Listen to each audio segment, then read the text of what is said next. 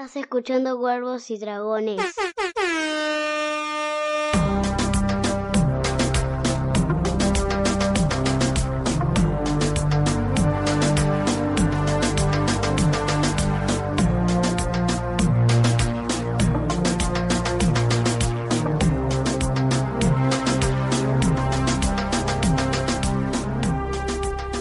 ¿Qué tal amigos? Sean bienvenidos a una nueva entrega de Guargos y Dragones, el podcast de Radio de Babel en el que nos dedicamos a hablar una de las últimas veces de nuestra vida de Juego de Tronos, de Game of Thrones, que acaba de terminar, no queda más, se ha ido para siempre.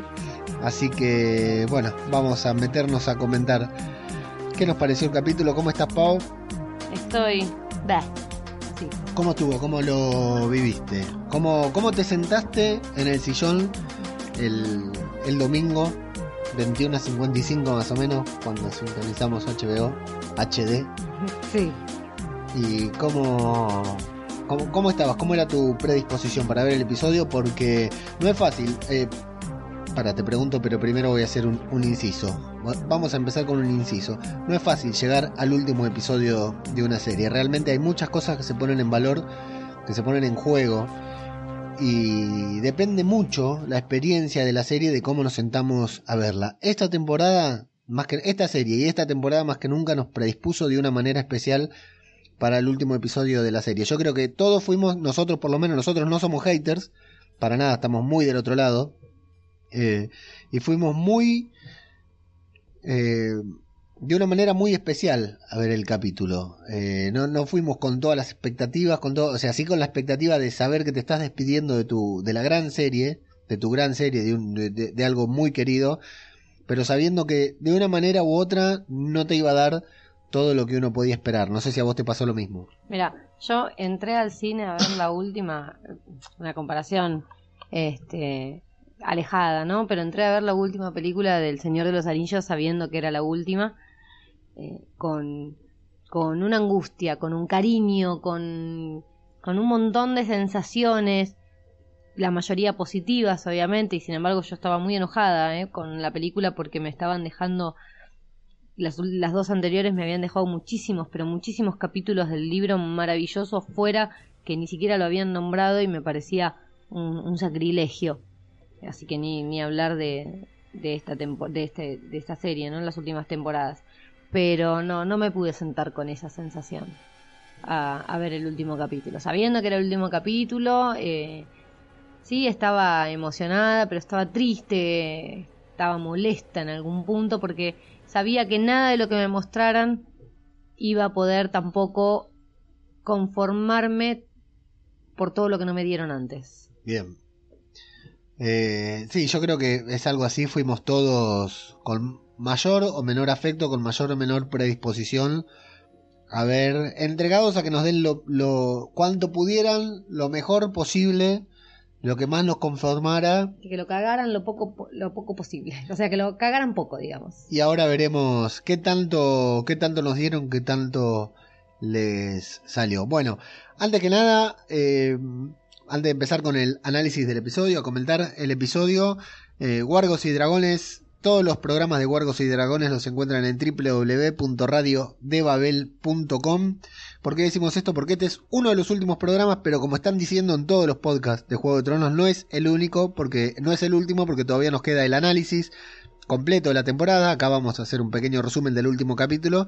Y después, con más tiempo y sin tanto apuro para grabar, eh, más tranquilos, haremos el, el balance de la temporada y de la serie, definitivamente. Aunque parezca raro, ya no habrá capítulos, ya no habrá episodios de Game of Thrones.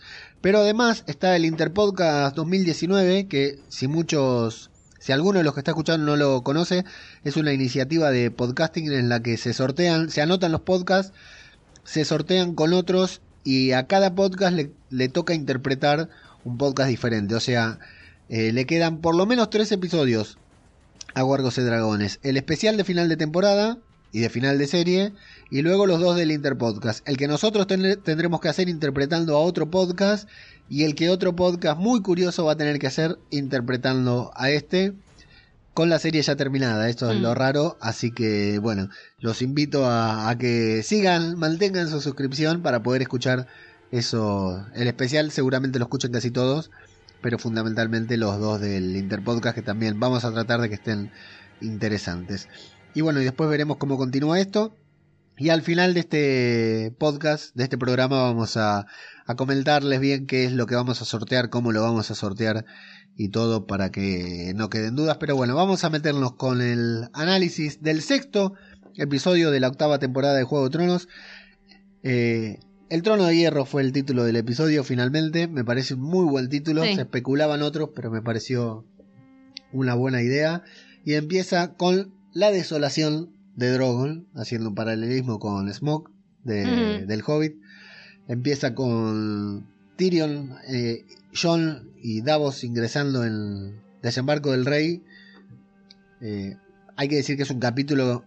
Este capítulo es para que el actor que inter- interpreta a Tyrion, Peter Dinklage, se gane todos los premios posibles porque Sí, es un capo. sin decir absolutamente nada, se trabajó todo, es increíble lo que expresó, lo que transmitió. Va caminando y va viendo con su rostro en primer plano, sus expresiones en primer plano, va viendo eh, todo lo que hizo Daenerys junto a Drogon, va viendo gente quemada, niños muertos, gente llorando, ese muchacho que va caminando todo quemado, Sí, que es que es un zombie eh, prácticamente. prácticamente un zombie, es impactante, un hombre llorando como que evidentemente perdió a toda su familia. Y bueno, Tyrion parece que va a ir a hablar con Daenerys, pero prefiere, pero John lo quiere enviar con gente para que lo acompañe porque dice no es seguro, esta está más loca que la Hmm. mierda. Y Tyrion dice que va a ir solo. Pero bueno, y vemos la fortaleza roja que también está toda destruida. Sin embargo, Tyrion no va a ver a Daenerys, se va a buscar a su hermano. Sí. Sí, sí, los va a buscar. En realidad va con un hilo de esperanza. Sí, yo creí que iban a aparecer vivos igual, ¿eh? Eh, no, me pareció una pavada que aparezcan vivos. Eh, hay que decir algo con este capítulo. Se- la serie siempre fue impredecible y en estos seis capítulos, en estos seis episodios, se ha convertido en impredecible, pero por otras cuestiones, porque ya te puedes esperar cualquier cosa. Sí, sí, te pueden salir con... Esto lo voy a decir en dos o tres veces más, en dos o tres escenas más. Eh, ya la serie era impredecible porque te hacía la boda roja, te mataba a Ned Stark, te mataba a. Joffrey, te Bueno. mataba a John. Pero esos eran los primeros. Claro. Las primeras temporadas. Ahora de pronto se convirtió en imprescindible, en impredecible porque vos no sabés qué se le puede haber ocurrido a estos dos seres Sí. extraños que incluso dirigieron este capítulo. Que no sabemos qué serie estaban mirando a lo largo que escribían los capítulos. Sí, sí, luego le vamos a dedicar un par de minutos a D&D. Bueno, eh, antes de eso, eh, Gusano Gris está por ejecutar a unos soldados, John intenta impedirlo, se mira al mal, la verdad que me quedé re caliente con Gusano Gris, me, me hubiera gustado un enfrentamiento ahí con John, eh, ya se están por poner a todos los del norte desenvainan sus espadas, Sí. los Inmaculados las lanzas, Y Davos. Davos es el único que no desenvaina, intercede, Davos pidiendo por favor calmen las aguas. El desafío de Gusano Gris a Tyrion me, me molesta. A, de Gusano Gris a John me molesta. Eh, lo que pasa es que Gusano Gris en el último capítulo, así como Daenerys se volvió loca, Gusano Gris de golpe y porrazo es el hombre. Sin Sí. pito, sin huevo, es el hombre En el- de Daenerys. En el, Pará, podcast, en el podcast de Argentina que se llama Intronables, me dio mucha gracia porque eh, Alex, Alex, Alex dice, que es el que lo conduce, dice Gusano Gris que estaba muy mi- demasiado militante, dijo, me pareció una definición espectacular. Bueno, Tyrion ingresa a la Acá fortaleza. le harían un lugarcito pleno. Sí. Ingresa a la fortaleza roja, toda destruida. A mí eso me pareció imponente ver desembarco del rey en- bajo las cenizas. Cenizas y nieve, no queda claro. Que, No, era nieve, era nieve. pero también cenizas. Había ceniza, claro que sí. Pero bueno, no. Termina siendo Una mezcla de ambos. hasta incongruente eso, porque en el episodio pasado había sol. Cuando termina la temporada pasada había comenzado a nevar, no nevó más hasta ahora que, que- que había cenizas y nieve. De... ¿Cuánto tiempo pasó desde el último episodio a este? Nada, prácticamente nada. Daenerys fue, se cambió, se cambió el peinado y, volvió. Sí, sí, no creo que haya pasado mucho. No volvieron a Roca Dragón, no se fueron a dormir, estaban de continuado. Sí, sí, ponele que haya pasado un día. pero la verdad que hay una incongruencia con lo del clima, como que le faltó el hilo conductivo que en varias cosas, ¿no? Que va diciendo, bueno muchachos, acá terminamos con, con esto, tenemos que arrancar con esto otro. Fue...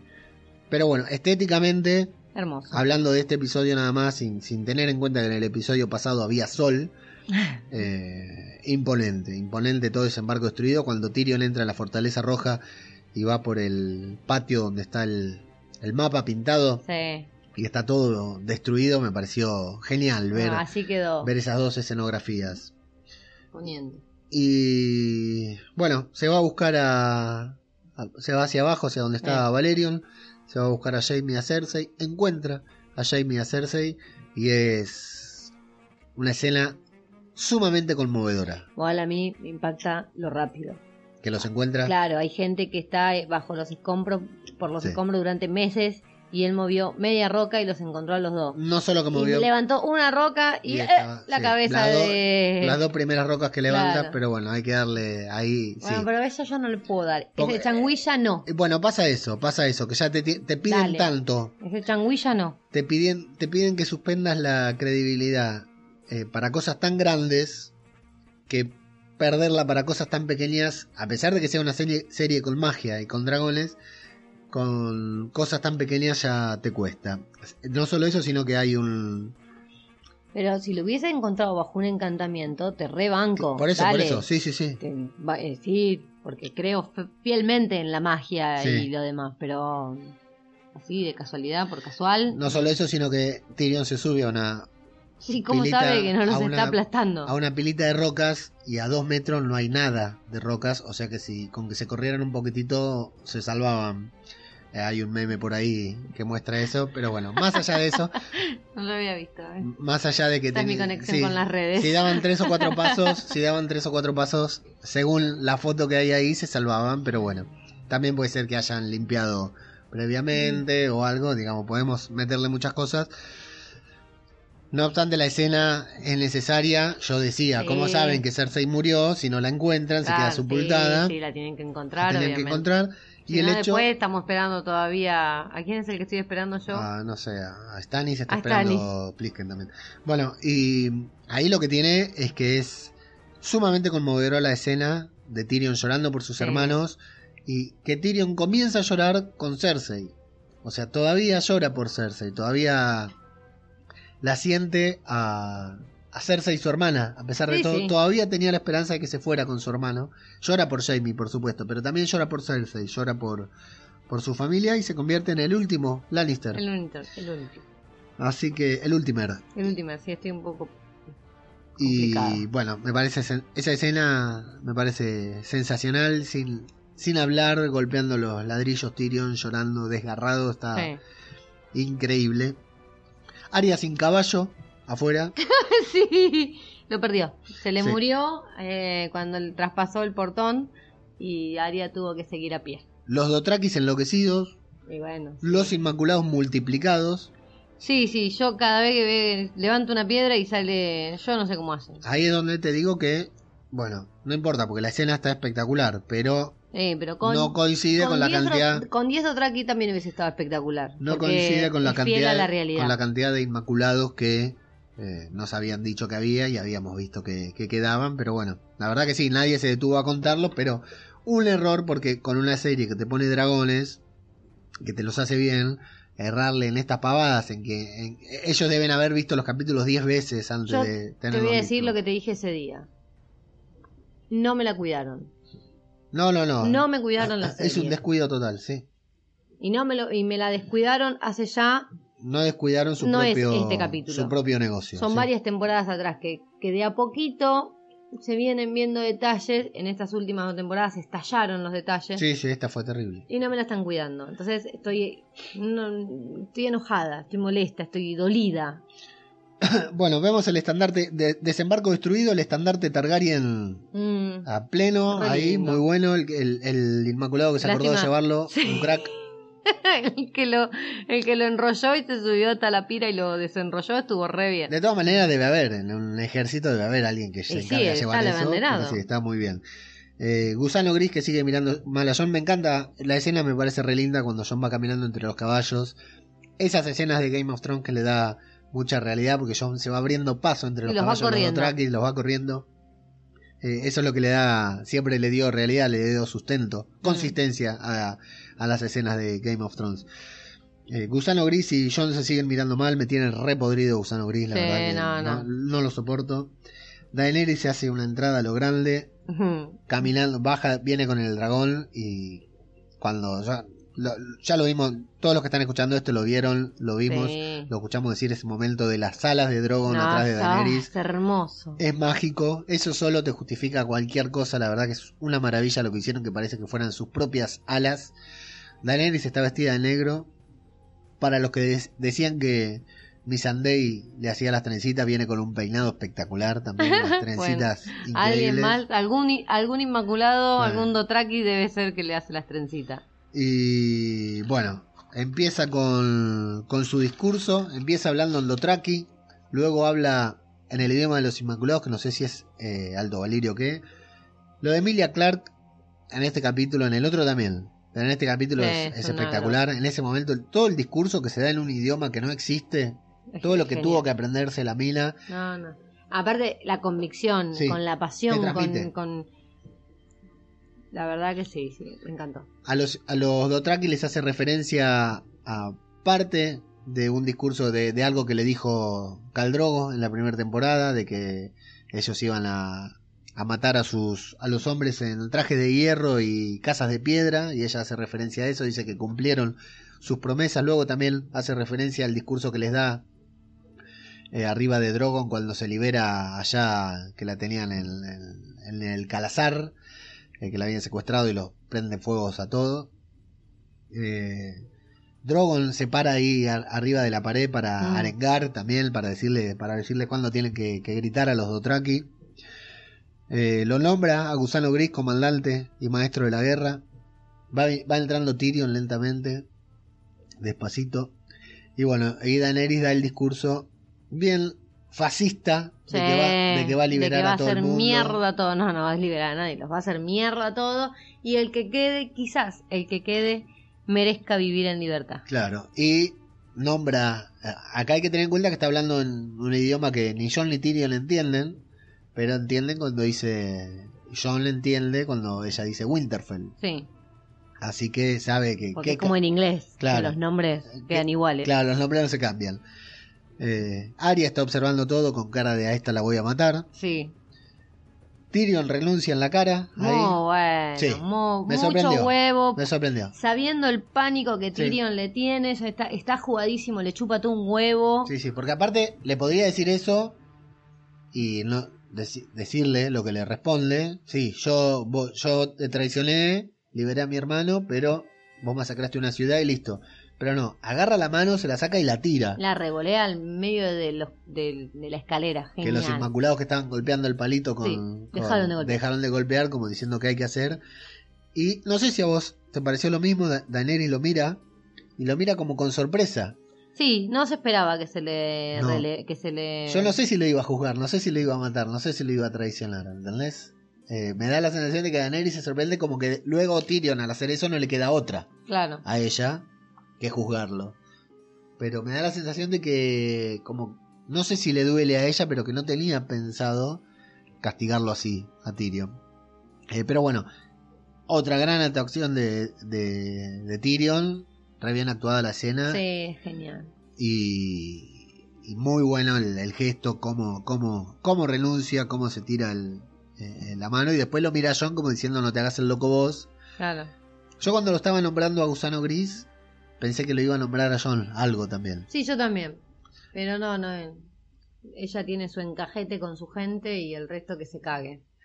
Y bueno, cuando se llevan a Tyrion, Igual es como, bueno, todavía Arya no se lo repitió, pero sí, demostrando el, sus habilidades, las mismas habilidades con las que pudo matar al rey de la noche, Arya aparece ahí al lado de John, sí. ¿viste? De la nada. Sorpresa. Y John se, se sorprende, claro, de, de que esté ahí porque ni sabía que estaba ahí. no, no, que en que él contaba, claro, que está en Invernal. Y le dice, vine a matar a Cersei, pero tu reina eh, la mató primero, tu reina llegó primero. Ahora es la reina de todos, le dice John. Sí, anda a decirle eso a Sansa, ya le Mm. empieza a advertir Arya. Y cuando John quiere ir a hablar con ella, le dice, mira, es una asesina, reconozco una asesina, Sí, estuvo muy bien bien. la veo, no, no hay nada que hablar con ella, vos sos competencia directa, no te va a aceptar, no te va a reconocer. Bueno, así que ahí se va John. Toda esa escena visualmente me gustó, me pareció muy coherente con todo lo que vimos en el capítulo anterior de Daenerys Sí. volviéndose loca, todo ese discurso que da. A mí me parece sumamente coherente con, con todo lo que pasó eh, anteriormente.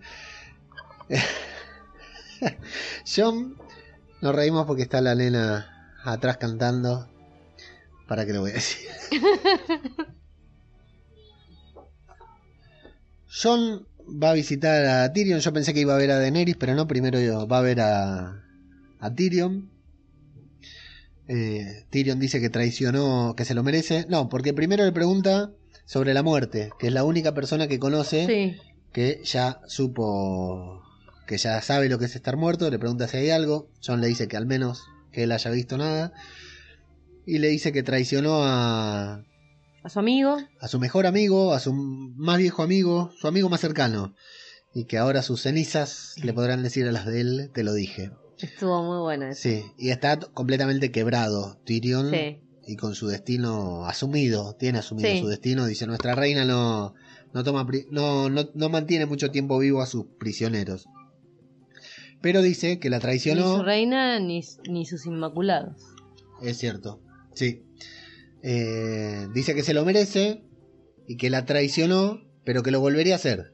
Después de ver todo lo que hizo, De ver lo que hizo, sí.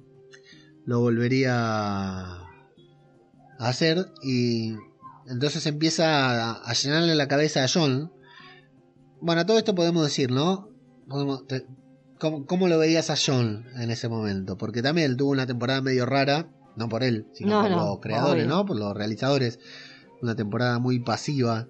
¿Cómo lo, lo veías a él Demasiado pasiva. Pasivo. No había mucho por hacer, igual no, no podés ir a plantártele. De hecho, después va y se le planta, pero yo no me lo imaginaba. Digo, ¿qué vas? Vas y le decís que pará loca. ¿Qué estás haciendo? Muy jodido hablarle a una mina así, porque encima la mina se mandó a hablar adelante de, de los Inmaculados de los Dothraki sin hablar con el primero, digamos. Sí, sí, pasa que eh, claramente es un cero a la izquierda para ella. Entonces, así, lo tiene, en ese lugar está. Lo quiere para coger, algo que yo también lo querría, pero solo para para eso, más no. Y bueno, entonces eh, empiezan a hablar sobre qué hacer, porque Tyrion le dice que él es lo- la única línea que queda por Sí. detrás de él. John dice que bueno, que es su decisión, que él debe, tiene que seguir a su reina, intenta mantenerse en, en su postura, Sí. dentro de su honor, de su promesa. Eh, Tyrion le dice que es un error porque fue vanidad creer que podía guiarla. Dice que fue vanidoso él al creer que podía guiar a Daenerys. Eh, y Tyrion y John le dice, bueno, lo que pasa es que vos no sabés lo que es estar en el campo de batalla. Le Sí. dice a Tyrion, vos, muy fácil decir lo que decís sin estar lejos. Entonces dice, bueno, decime vos. Vos estás en el campo de batalla, vos estuviste arriba de un dragón, hubieras hecho lo mismo que ella. John le dice, no sé. Y Tyrion le dice, sí lo sabes, pero no lo querés decir porque sería traición. Dice, y está, está muy bien. John ahí se rompe, ¿viste? Sí, Pues se sienta, se agarra la cabeza, queda destruido diciendo, ¿por qué yo acá? ¿Por qué yo otra vez? ¿Por qué soy el que... el, que- Eh, el otro día, a- a- después voy a ver si lo busco y lo leo. Eh, en, en Instagram me hicieron un comentario de cómo crearon un, un héroe, un personaje, de, a través de, del no querer nada. El tipo no quería ser Lord Comandante, no quería ser tal cosa, no quería ser rey del, embargo, rey, del norte. Claro, y sin embargo terminó teniendo que ser todo y acá lo mismo, él no quiere ese lugar, no quiere estar ahí, no quisiera estar en esa guerra, no quisiera, o sea, solo estar peleando esa guerra porque dio su palabra. Ni siquiera, no sé, tal vez porque está enamorado de ella, no lo sé. Eh, solamente porque dio su palabra, porque es la única persona de la serie que nunca torció su palabra, hasta cierto bueno, momento. Ned tampoco, y así terminó. Así es, exactamente. Eh, Tyrion confiesa que él también ama a Daenerys, no Algo sabemos que todos sabíamos. si en un sentido figurado o qué, ahí se cierra por ahí la, la mirada aquella en el barco. Ah, al menos cerraron algo. Nunca, nunca más lo desarrollaron. No. Y John dice Ni eso ni los papelitos que escribió. lo de Varys que no llegaron Varys, a ningún lado, claro, no. sí. No, de hecho, le mataron a los cuervos en el camino. luego vamos a dialogar sobre algo más. Eh, el amor es la muerte del deber, hacen referencia al maestre, a Aemon Mm. Targaryen, que se lo había dicho a John cuando John estaba por renunciar a la Guardia de la Noche, y le contó todo lo que pasó. Eh, Tyrion medio que se ofende, dice, recién se te, se te ocurrió a vos esa palabra, le gusta la frase, ¿viste? Sí. Entonces la regla le dice que el deber a veces es la muerte del amor, eh, dándole una vuelta de tuerca a la frase muy, muy coherente, Con lo que va a suceder. claro, con lo que le está pidiendo que haga. Eh, Tyrion dice que, bueno, ahí es como que Tyrion le explica a cámara, a Jon y a cámara, de todo lo que hizo Daenerys, que lo que iba haciendo, que si bien lo mataba a personas inocentes, iba matando, los demás le iban aplaudiendo, le, se le iban festejando y se fue acostumbrando a que esa era la forma de hacer las cosas, que está en su naturaleza también. Y John finalmente cierra la conversación diciendo que él va a ser fiel a su regla, Sí. que él no puede hacer nada, se despide con la mano en el hombro, pero Tyrion guardaba una carta bajo la manga, que fue decirle, bueno, todo bien, vos le juraste lealtad, pero ¿qué va a pasar con tus hermanas cuando no quieran arrodillarse? Claro. Que sabemos que Sansa no lo iba a hacer jamás. Y Arya tampoco, no, mucho No. menos. Bueno, pero Arya se va a la mierda y listo. Así que John se va pensando en eso, se queda pensando unos segundos, lo vemos ahí conflictuado, porque John dice que ellas van a hacer que no tienen opción, que van a, van a hacer lo que quieran, pero Tyrion sabe que no, y John también lo sabe, John lo dice porque quiere creer en eso, porque es lo que él haría, pero está claro que no, porque de hecho le dice, ¿para, ¿para qué me dijo quién eras vos? Si no quería, si quería serle fiel a Daenerys, si era, ella iba a aceptar lo que fuera. Tenemos esa escena de John y de Drogon saliendo debajo de la Ay, nieve ceniza que fue increíble también. Sí, me encantó. Visualmente increíble, no se puede creer. Eh, Drogon lo huele y lo deja pasar. Eh, ¿Por qué? Porque no tiene intención. Porque es un Targaryen, porque no es una amenaza. Porque no es una amenaza, porque es un Targaryen, porque sabe lo que la madre siente por él, por todo eso. eh, estará vinculado con lo que sucede más adelante cuando... Claro que sí. ¿Sí? Eh, estuvo buena la escena, estuvo bueno que lo, lo, lo olfatee, que lo deje pasar. Estuvo genial cuando salió de abajo de la ceniza, fue increíble. Hasta John se sorprende, ¿viste? Sí. No entiende qué es lo que está pasando. Aparte, terriblemente bien hecho. Es decir, que en, este capítulo realmente ya lo hicieron tres veces con esta en la temporada, ¿no? Lo de Drogon. En la batalla de Invernalia, que no se veía un carajo, pero cuando estaban en el cielo con la luna de Mm, contraste era sí. increíble. En el último episodio fue genial. Y en este, todo lo de Drogon, esas dos o tres veces que aparece Drogon, Sí. fue, fue genial. Bueno, cuando entra John, también mu- muy lindas escenas que John entra, se funde el negro y la pantalla viene del negro, pero no lo vemos a John, lo vemos a Daenerys entrando en el salón del trono. Sí. Que no me acuerdo si tiene un nombre especial. Verlo así todo roto me fascinó. Sí. Otra vez te Me digo. dio penita igual, ¿eh? Claro. Ver, eh, hemos pasado, ahí sí que hemos pasado mucho, muchas cosas, muchas escenas. Ver, después de eh, haber visto tantas cosas ahí y todo, verlo, ver la misma escenografía, el mismo ambiente que ya vimos tantas veces, todo destruido, me parece genial.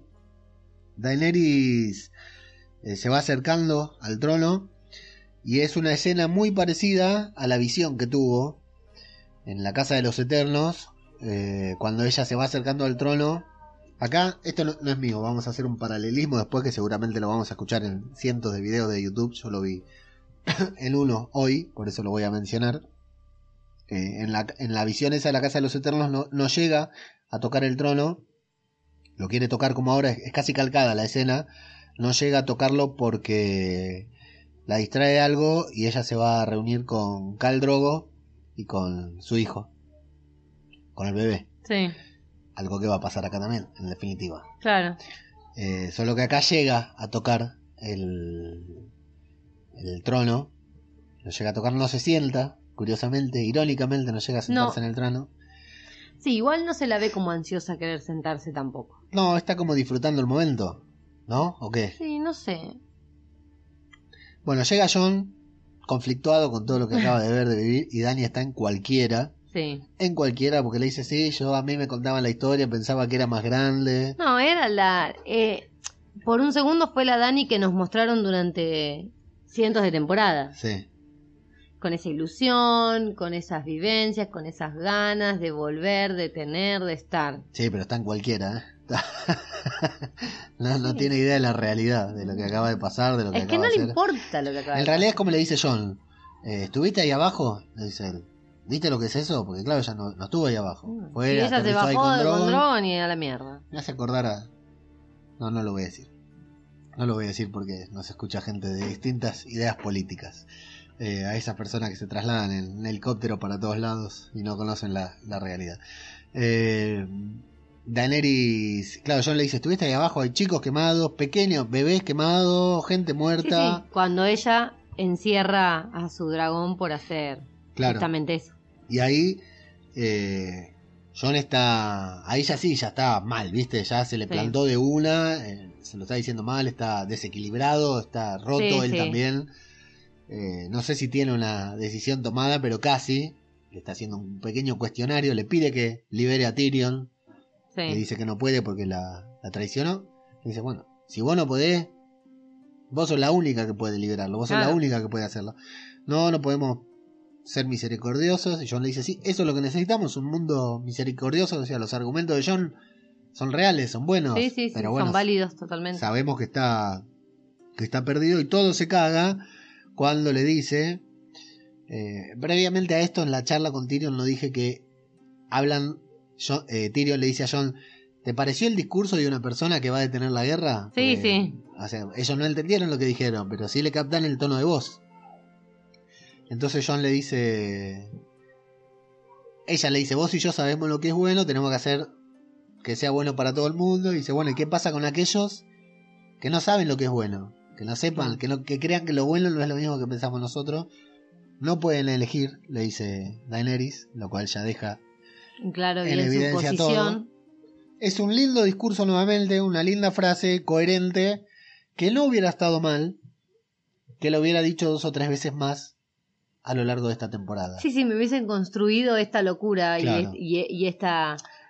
Porque si bien nosotros apoyamos en el capítulo en el que se volvió loca, apoyamos que, sabés, que podía ser que Daenerys reaccionara así, si nos hubieran dado pinceladas de esto, ella hablando con Varys, ella con hablando Gusano con- Gris, claro, ya que tanto Gusa- Gusano Gris es tan importante, sí. de golpe y porrazo, de ser solo un eunuco, de golpe y porrazo, mira qué, qué grosso. E incluso con, con John lo podría haber hablado, podrían haber tenido esta misma discusión, eh, porque es muy coherente con lo que vimos del personaje. Y haberlo visto, visto antes hubiera estado bueno para saber los pensamientos de Sí, una sí. mina que nosotros siempre creímos que era justa, noble. Es que yo no digo que, o sea, tan justa no era, tan noble no era, porque hizo sus barrabasadas, siempre justificándolas, que es lo que ella le dice a, a John.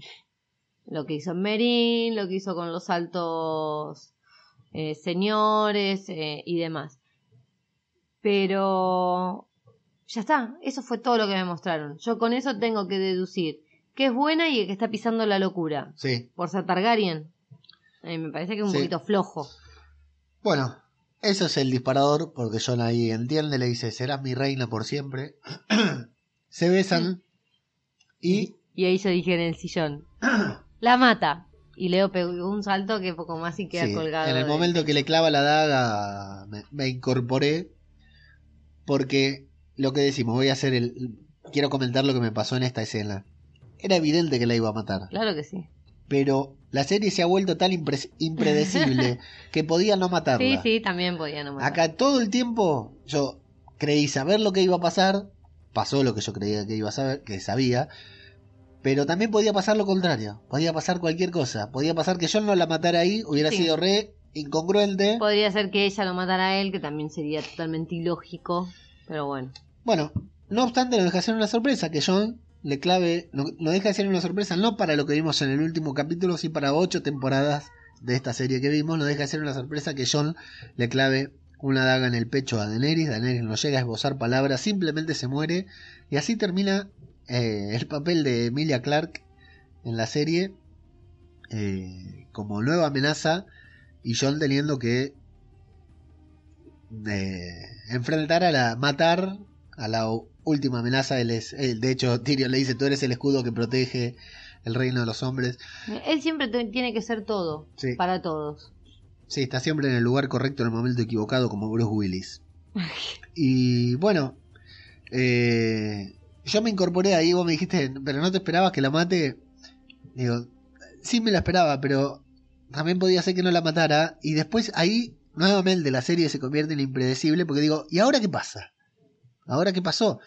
Lo escuchamos como correspondía. Bueno, John primero, vamos a hablar de esto, John roto, John Sí, está quebrado por lo que tuvo que hacer, porque no solo mató a la mujer que amaba, según dice, Mató y queremos reina. creer que sí, mató a un familiar, mató a su reina, o sea que cometió traición, un tipo como John, que jamás traicionó nada, No.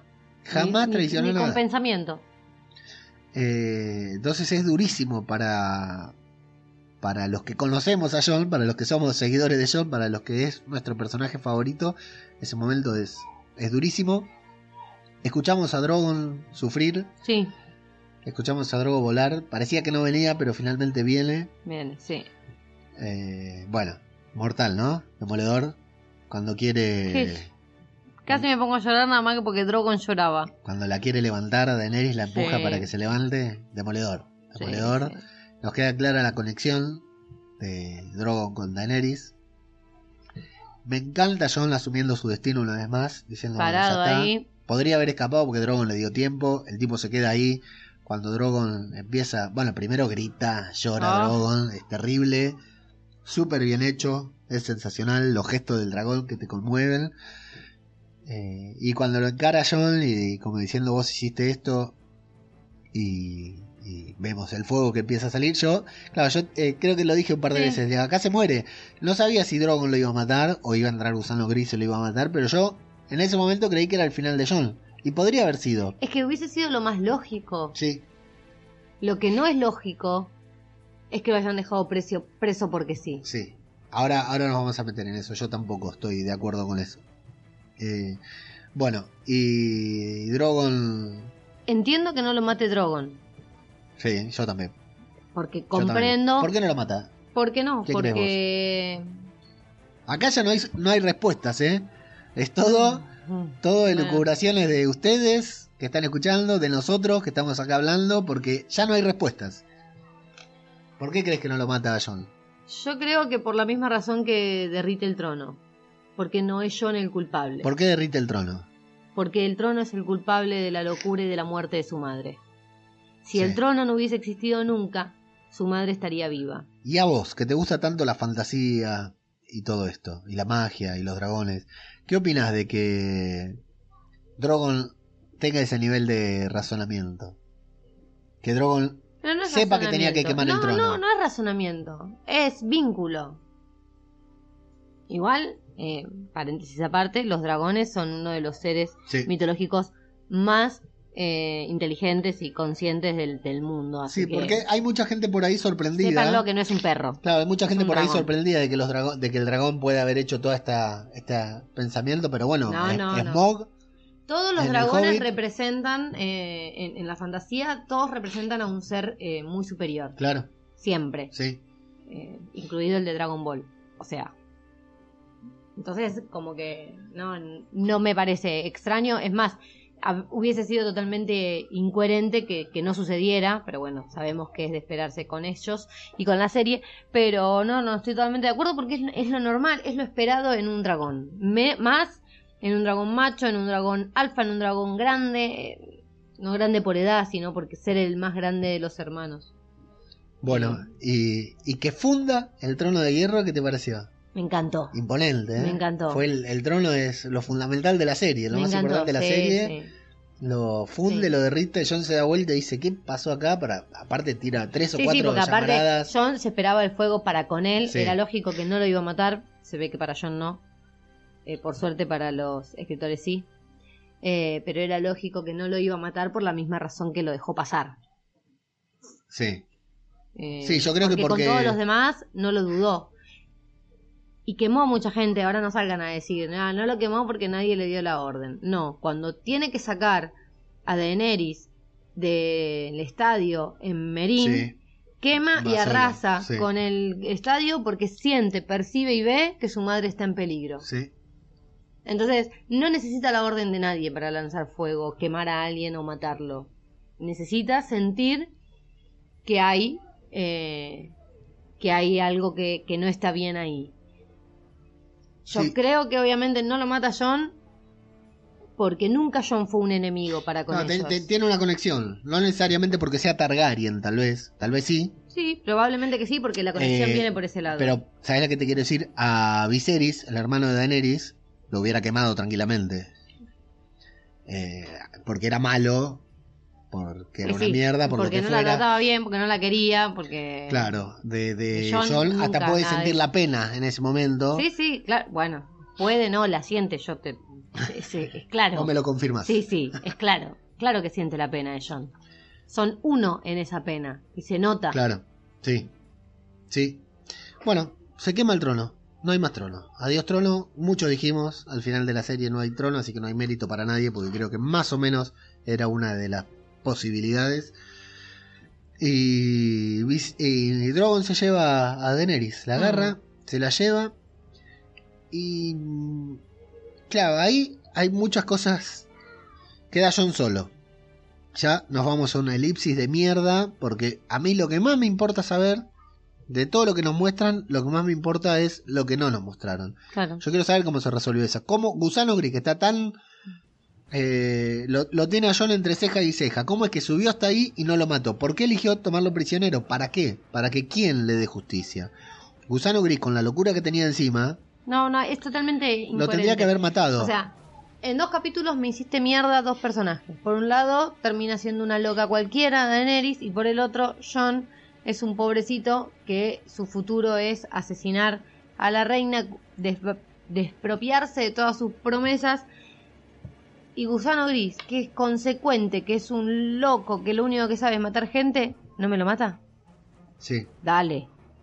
¿Qué pasa? Sí, ¿Qué ojo, parte eh. te perdiste? Ojo, ninguno de los dos, ni vos ni yo, Pavo, queremos que, queríamos que John muera. Si yo ya ese punto hubiese preferido que me lo mataran. Ok, Porque ya está. ok. Porque, listo, tomaste ese camino, seguilo. No me hagas las cosas a media. Si no, me lo hubiese mostrado que escapa. Sí, Pero la boludez de que lo tuvieron Bueno. encerrado, vaya uno a saber cuánto tiempo, cuando estaban degollando a pobres pelotudos soldados que ni siquiera quisieron pelear contra, contra ellos, defendiendo a Cersei, y ellos mismos lo vieron. sí, sí. y ahora me, a John me lo tienen preso y dándole de comer sin cortarle la barbita. No hay, no hay forma de justificar que. Gusano Gris no haya matado a... Ni a Tyrion A ni a John. eh, claro, una vez muerta Daenerys, que Claro. es quien daba las órdenes. Por otra parte, es cierto lo que dicen de que John podría decir que él no la mató.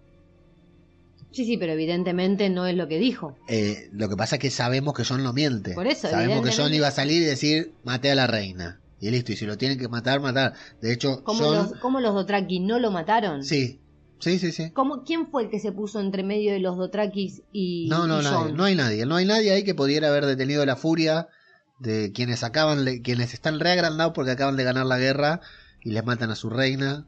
Y encima una persona de confianza, otra traición. Porque para ellos Daenerys era todo. Sí. Para ellos Daenerys no es la loca que incendió desembarco. No, no, no, no. Para ellos poco más y Daenerys es su madre, los hizo cruzar un continente Sí, para sí. darle lo mejor que tenía. Sí, Entonces no tiene sentido. no. Ese es el peor bache que le veo al episodio y a la temporada en sí por la resolución. Luego sacan, omitiendo ese detalle que la verdad, ustedes saben acá, los que están escuchando, que nosotros dos somos grandes omitidores. pero con e- esto no, no, no, no lo puedo comprar, no Sí, puedo comprarlo de Me Gusano hago la Gris. boluda y miro para otro lado, pero hay cosas que no. Si ya tomaste la decisión, listo, ejecutala al 100%. De última hasta que hubieran peleado ahí Gusano Gris y John y John lo hubiera matado. Lo que quieras. Que, que John tampoco hubiera, John en ese estado no hubiera ni siquiera desenvainado la espada. No, porque O, estaba esperando el ajusticiamiento, el Claro. ajusticionamiento desde Drogon. claro, ¿Por qué no lo va a recibir de Gusano claro. Gris? Sí, sí, sí. Sí, porque él se considera culpable, no se, se- no se considera salvador, na- luego lo dice, pero no se considera un salvador ni nada. Eh, a menos que se hubiera subido a Drogon, se hubiera ido, que también hubiera sido otro final posible. Que Drogon- bueno, igual no tientes al destino, no te mató, pero tampoco te va a llevar de paseo. Pero de a a la saber, madre. no sé, es un Targaryen, podía ser una salida también. Lo que pasa es que después de todo esto, Pau, esta serie tuvo un gran momento. Lo, vamos a hablar más en el especial de, final de temporada, pero esta serie tuvo un gran momento, un punto clave, que fue cuando nos confirmaron que John era hijo de Lyanna. Y eso quedó en la nada. Todo quedó en la nada. Por eso te digo que no, no, no la cuidaron. ¿Para qué estás tantas temporadas creando un secreto, guardando un secreto, haciendo para que después no sirva para un carajo? ¿Entendés que no, no tiene sentido? Porque John podía, eh, vamos a, a imaginar este escenario. John le mata a Daenerys, Drogon se la lleva, llega Gusano Gris, qué sé yo, porque vieron salir a Drogon volando y vienen todos corriendo, viene Davos también. Sí, ponele, o Y John pará, baja. Porque, porque John no se va a autoproclamar legítimo heredero, pero que Gusano Gris quiera matarlo y que John, y que Davos diga no, porque él es Targaryen, él es el legítimo heredero, eh, no podés matarlo porque vas a desatar una guerra, que Davos con chamullo lo convenza a Gusano Gris, entonces Gusano Gris diga, bueno, en vez de matarlo, lo meto preso, hasta que veamos qué era. Ahí me la podría creer. Sí, pero no me lo mostraron. No, no lo mostraron, no claro. sé. Si eso sucediera, eso me resultaría más convincente, porque. Y de última estarían usando. Que John no diga, no, no me maten porque soy el legítimo heredero. Pero sí que lo diga. eh, Davos, para salvarle la vida, por ejemplo. Pero bueno, no sabemos cómo deciden mantenerlo preso. Igual eso lo vamos a descubrir después, porque hay una elipsis. Lo vemos a Tyrion en su celda.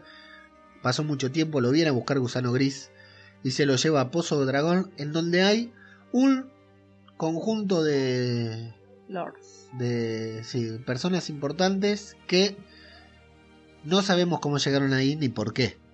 ¿Quién los convocó? ¿Gusano Gris? A mí no me queda claro, no sabemos cuánto tiempo pasa, pero tampoco entendemos por qué están ahí, quién los llamó, por qué Gusano Gris los atiende. Tampoco sabemos por qué saben que hay prisioneros. Claro, exacto. O sea, todo eso. Davos puede saberlo, porque Davos estaba ahí Sí. y salió vivo. ¿Y pero qué hizo Davos? Viajó al norte, o sea, ¿Y quién convocó? ¿Quién convocó al, al concilio ese? E- Eso no queda claro, porque no está funcionando la ciudad así. Eh, al los, menos en el del Señor de los Anillos lo. los el Inmaculados, elfo, pero acá. los Inmaculados dicen, eh, Gusano Gris dice que la ciudad es de ellos, que ellos tienen control de la ciudad, que ellos mandan. Si ellos mandan, Tyrion y Jon están muertos.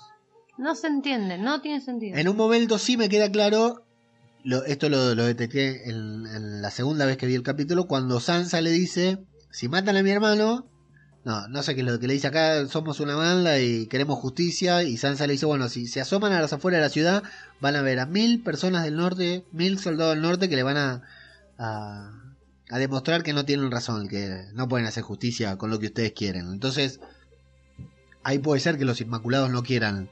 Tampoco, si bien en este capítulo nos mostraron que son muchos, eh, evidentemente los del norte son más. Sí, bueno, pero yo no lo vi.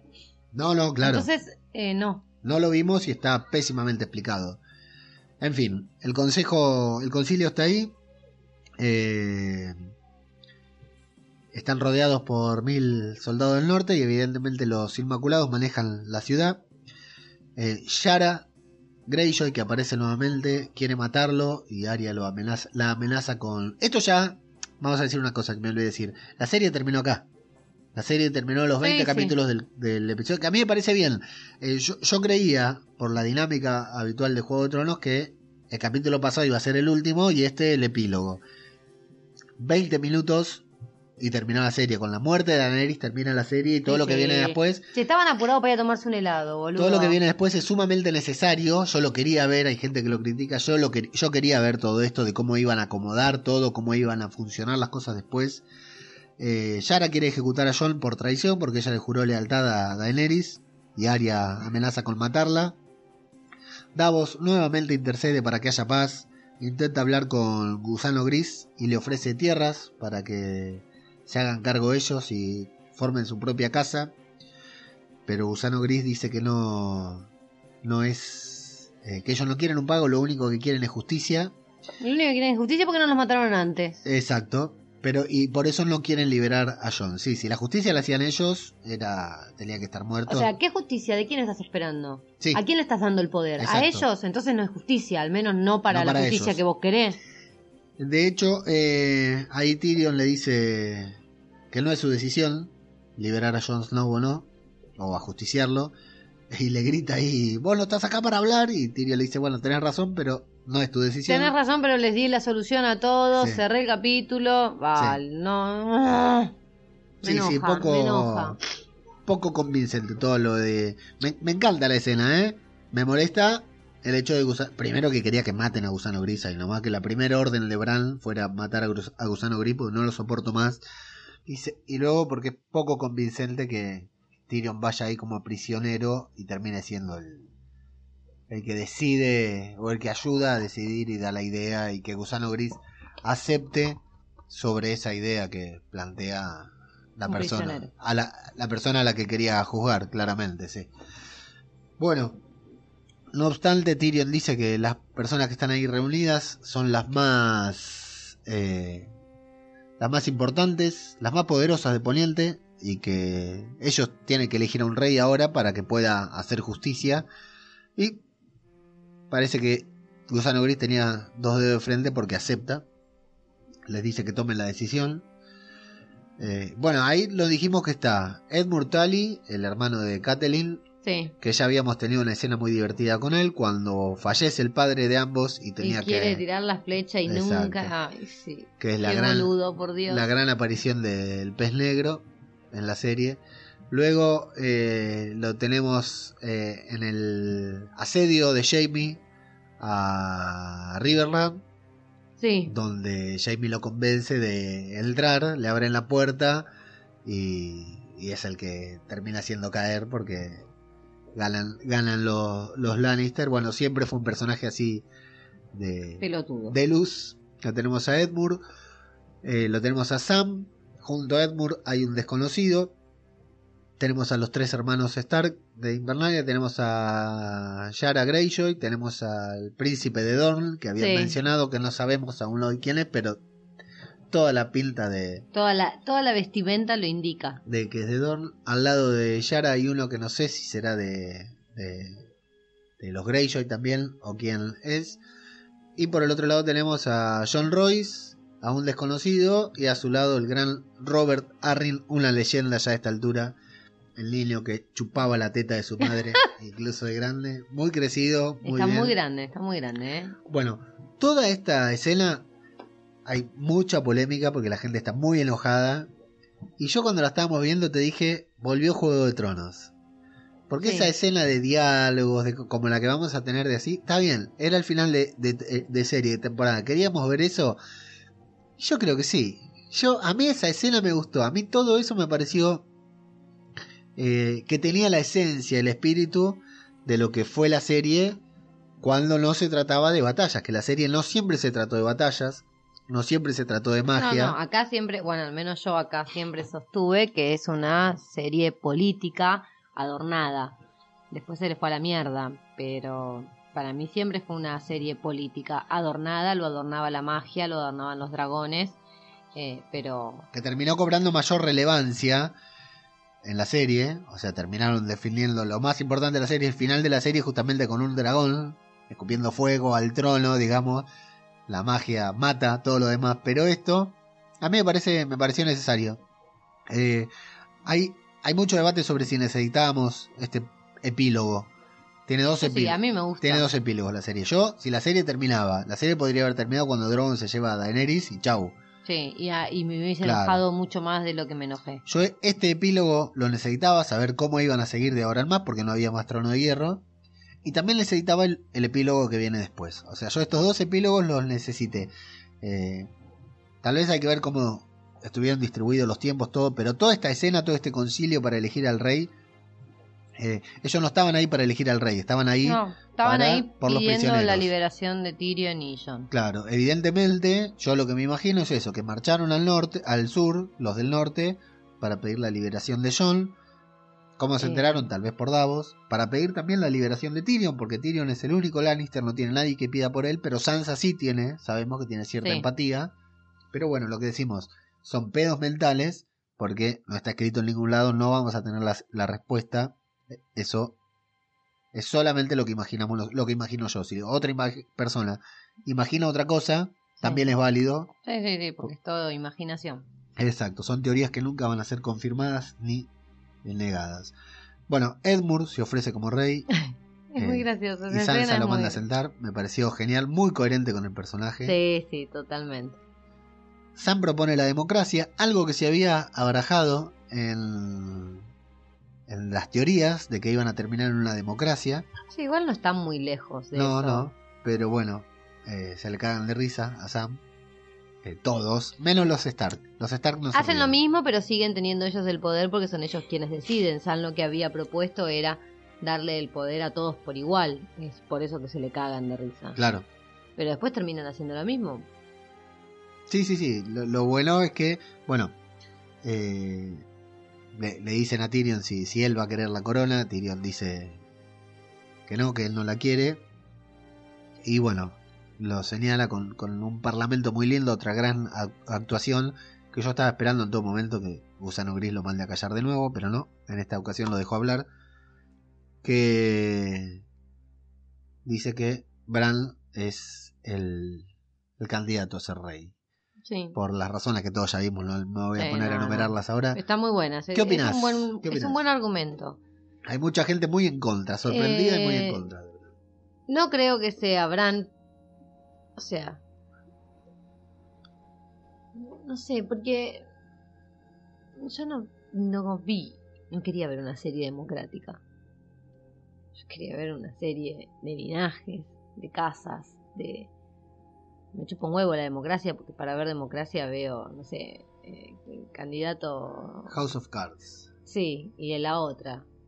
La que vuela el Sobreviviente Congreso, designado. ese. Para ver democracia miro esas series y listo. Acá yo quería ver otra cosa. Entonces me chupa un huevo si te cansaste de los reyes. Yo quería seguir viendo reyes y reinas. Locos o no locos. Entonces no, no me va que, que Bran esté en el trono porque todo bien con Bran, pero se cagó diciendo que no quería el norte. El trono. No. el trono del norte. sí. No quería el norte, no quería ser señor.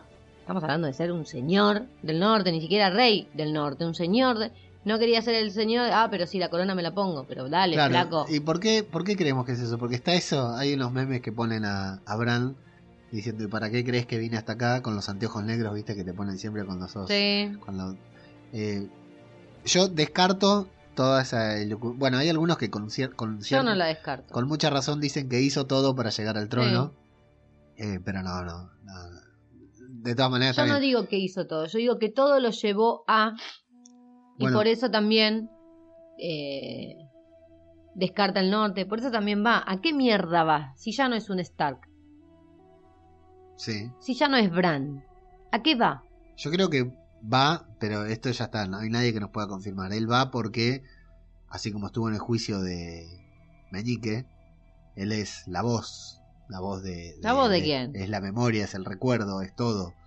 Él sabe si Le había, hubiesen puesto la memoria entonces en lugar de Bran, si, el ha- roto. si había que preguntar algo, eh, él lo sabía, él podía argumentar, podía decir algo a favor o en contra de alguien. Yo creo, lo que yo creo con respecto a Bran, a mí me gusta que sea el, el rey. A mí no. Sobre todo porque, ¿quién si no? John. Bueno, está bien. Ahora vamos a, a- a debatir un poquitito sobre eso. Está bien, sí.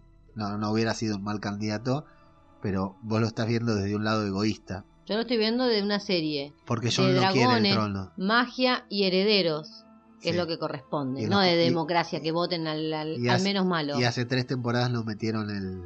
eh, que John era el legítimo heredero. Entonces, Pero él no quería el trono. Eh, así que yo estoy feliz por él.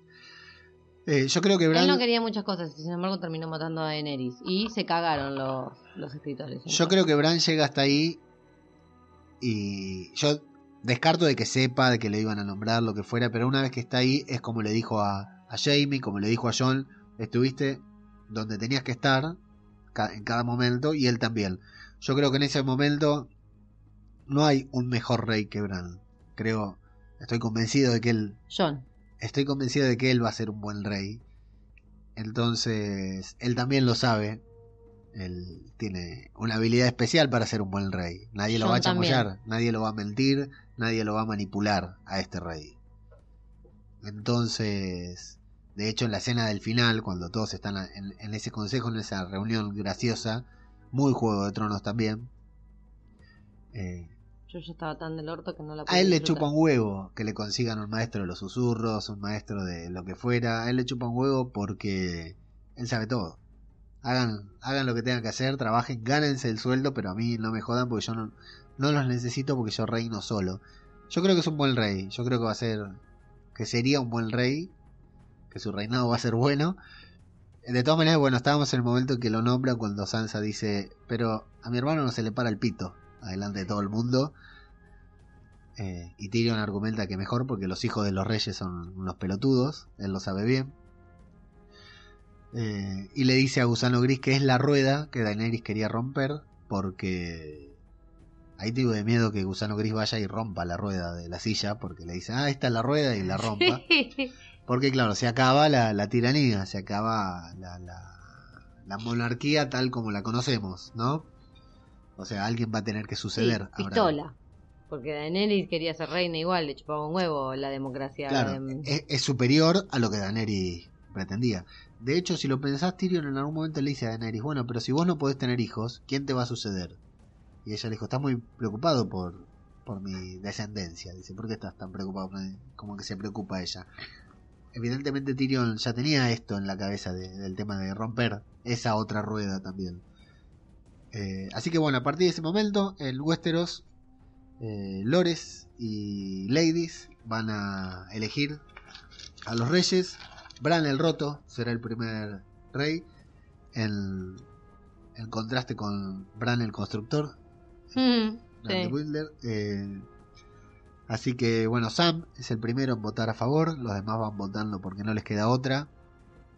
Davos vota sin saber si a él le corresponde votar o no. Ah, no dijimos, que, no dijimos que estaba Gendry también en la Gendry, reunión. claro, re- representando su casa. Exacto, Bastión de Tormentas.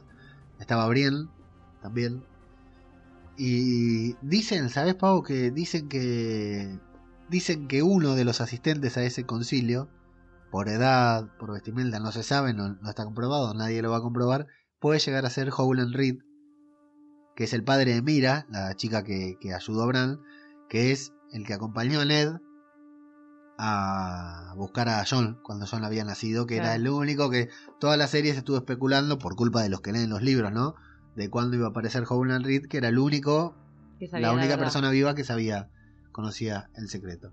Bueno, Sam es el primero en votar, los, los demás van votando a favor, y nuevamente acá dejan de lado y tiran a la basura todo lo que nos fueron construyendo con John como legítimo heredero porque no tiene nada de importancia, nadie lo dice, damos, damos por sentado que todos lo saben, eh, porque Varys mandó los, los cuervos, o porque Sansa se lo dijo a todo el mundo, ni Tyrion dice, John es el, está bien que es el asesino de Daenerys, los Inmaculados no iban a, a aceptar, pero ni Tyrion lo dice, ni Sansa, ni Arya, ni Sam, nadie dice tenemos al legítimo rey de Poniente, eh, ni Bran, nadie lo dice. No, no, es como si no existiera. Claro, al menos que lo mencionaran y lo descartaran. Y Gusano Gris dijera, yo soy autoridad y acá este tipo no puede gobernar porque yo me planto acá y hago la guerra. Al menos que lo mencionaran, al menos que tuviera algo de importancia, ¿no? De acá al más, o sea, de un punto a... Desde que Arya le dice, ojo porque vos sos competencia directa para ella y te va a matar, listo, lo borraron.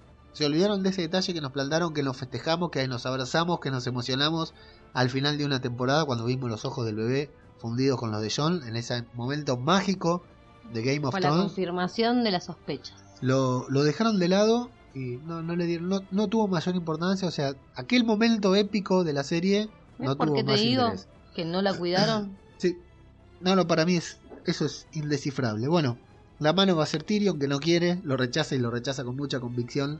Gusano Gris no quiere, Sí, bueno, Gusano Gris no tiene. pero Bran le dice chupame huevo. Sí, porque yo soy el rey, así que chao, igual va a pagar todas las eh, equivocaciones que cometió. trabajando para resolver. Exacto, pero bueno. Eh, así que bueno, eh, Gusano Gris parece que acepta, pero dice no es suficiente y a continuación lo vemos a John. Eh, también pasó mucho tiempo, está quebrado, está roto, está preso desde hace mucho tiempo. Y a Tyrion ya como mano del rey, explicándole que no lo pueden liberar porque eso desataría una guerra contra los Inmaculados. No lo pueden dejar preso porque desataría una guerra contra el norte. Y que... Ahora yo no puedo creer que al norte le dé lo mismo que... O sea, que, que lo hayan mandado a donde lo mandaron es, es igual de bueno a que esté en el norte con ellos. La verdad, no tiene sentido. Cuando es el, la gente del norte sabe que ahí va lo peor de lo peor. Sí. Entonces no entiendo.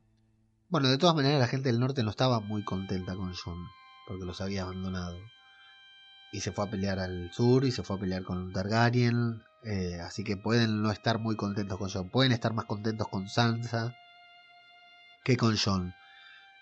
Acá cuando hablan del norte hablan de Arya y de Sansa, que son las que pedían la liberación de John. Lo que tampoco tiene sentido, sumando a lo que decías vos, es que bueno, le dice que se va a la guardia de la noche. La guardia de la noche, yo lo voy a hacer rápido porque hay mucha gente que lo está diciendo. ¿Para, para qué hay guardia de la noche si hay caminantes blancos? Muchachos, los caminantes blancos eran un mito. Para el 80% de, de la nación de Westeros siguen siendo un mito. No los vio nadie, los vieron solo los que los combatieron en el la norte. Guardia de la Noche estaba para... No para los caminantes blancos, sino para los salvajes. Sí, en realidad el muro estaba para los, los caminantes blancos. En- sí, pero en su momento, cuando fue creado, después nadie supo más nada. La Guardia de la Noche es como que, digamos, Estaba para- para, mantener del otro lado a los salvajes. Es como para que digamos para qué tenemos ejército en Argentina. Sí, la verdad que no lo vamos a usar nunca y cuando lo usamos ¿Para así qué? nos va. Pero eh, existe, la Guardia de la Noche existe y va a seguir existiendo porque es como una con un destierro, es algo que va a sí. existir. Eh, así que eso, Es lo peor que le puede pasar a un hombre. sa- claro, saquémoslo de lado, eso la- de hecho está bueno el guiño de Tyrion porque le dice siempre tiene que haber un lugar para bastardos y hombres rotos, eh, que es el título de un capítulo eh, de la primera temporada en el que van al, al norte, en el que van al muro. Lo que no tiene sentido, ah, no dijimos que Sansa se independiza.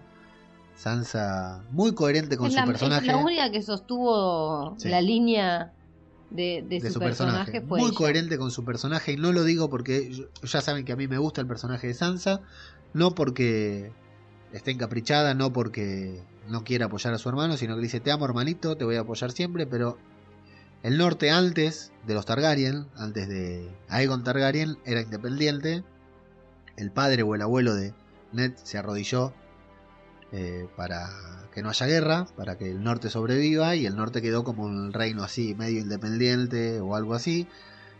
Y se independizaron cuando Rob se consagró rey en el norte y bueno, y por eso se enojaron tanto con Jon cuando se arrodilló por Daenerys. Entonces Sansa le dice, mira, nosotros fuimos independientes mucho tiempo, ya se lo había planteado a Daenerys. Y Igual la independencia que obtienen es por, por un casamiento que no se dio ¿Cuál? entre Robert Baratheon Eh, bueno, y sí. la tía. Por eso obtienen ese vínculo especial que tiene el norte. No lo obtienen por nada más. Bueno, entonces, algo que no tiene relación es, no tiene sentido, es que, o tal vez sí, pero bueno, hay que ver los convenios multilate- multilaterales, el muro está en el norte. Westeros, el norte es independiente. Y desembarco del rey manda a Jon al muro, que pertenece al A norte. un país libre. Claro, un país independiente. O sea, supuestamente no deberían tener más autoridad sobre el norte, como para mandar a alguien. No los mandes tu mierda, mandala a otro lado.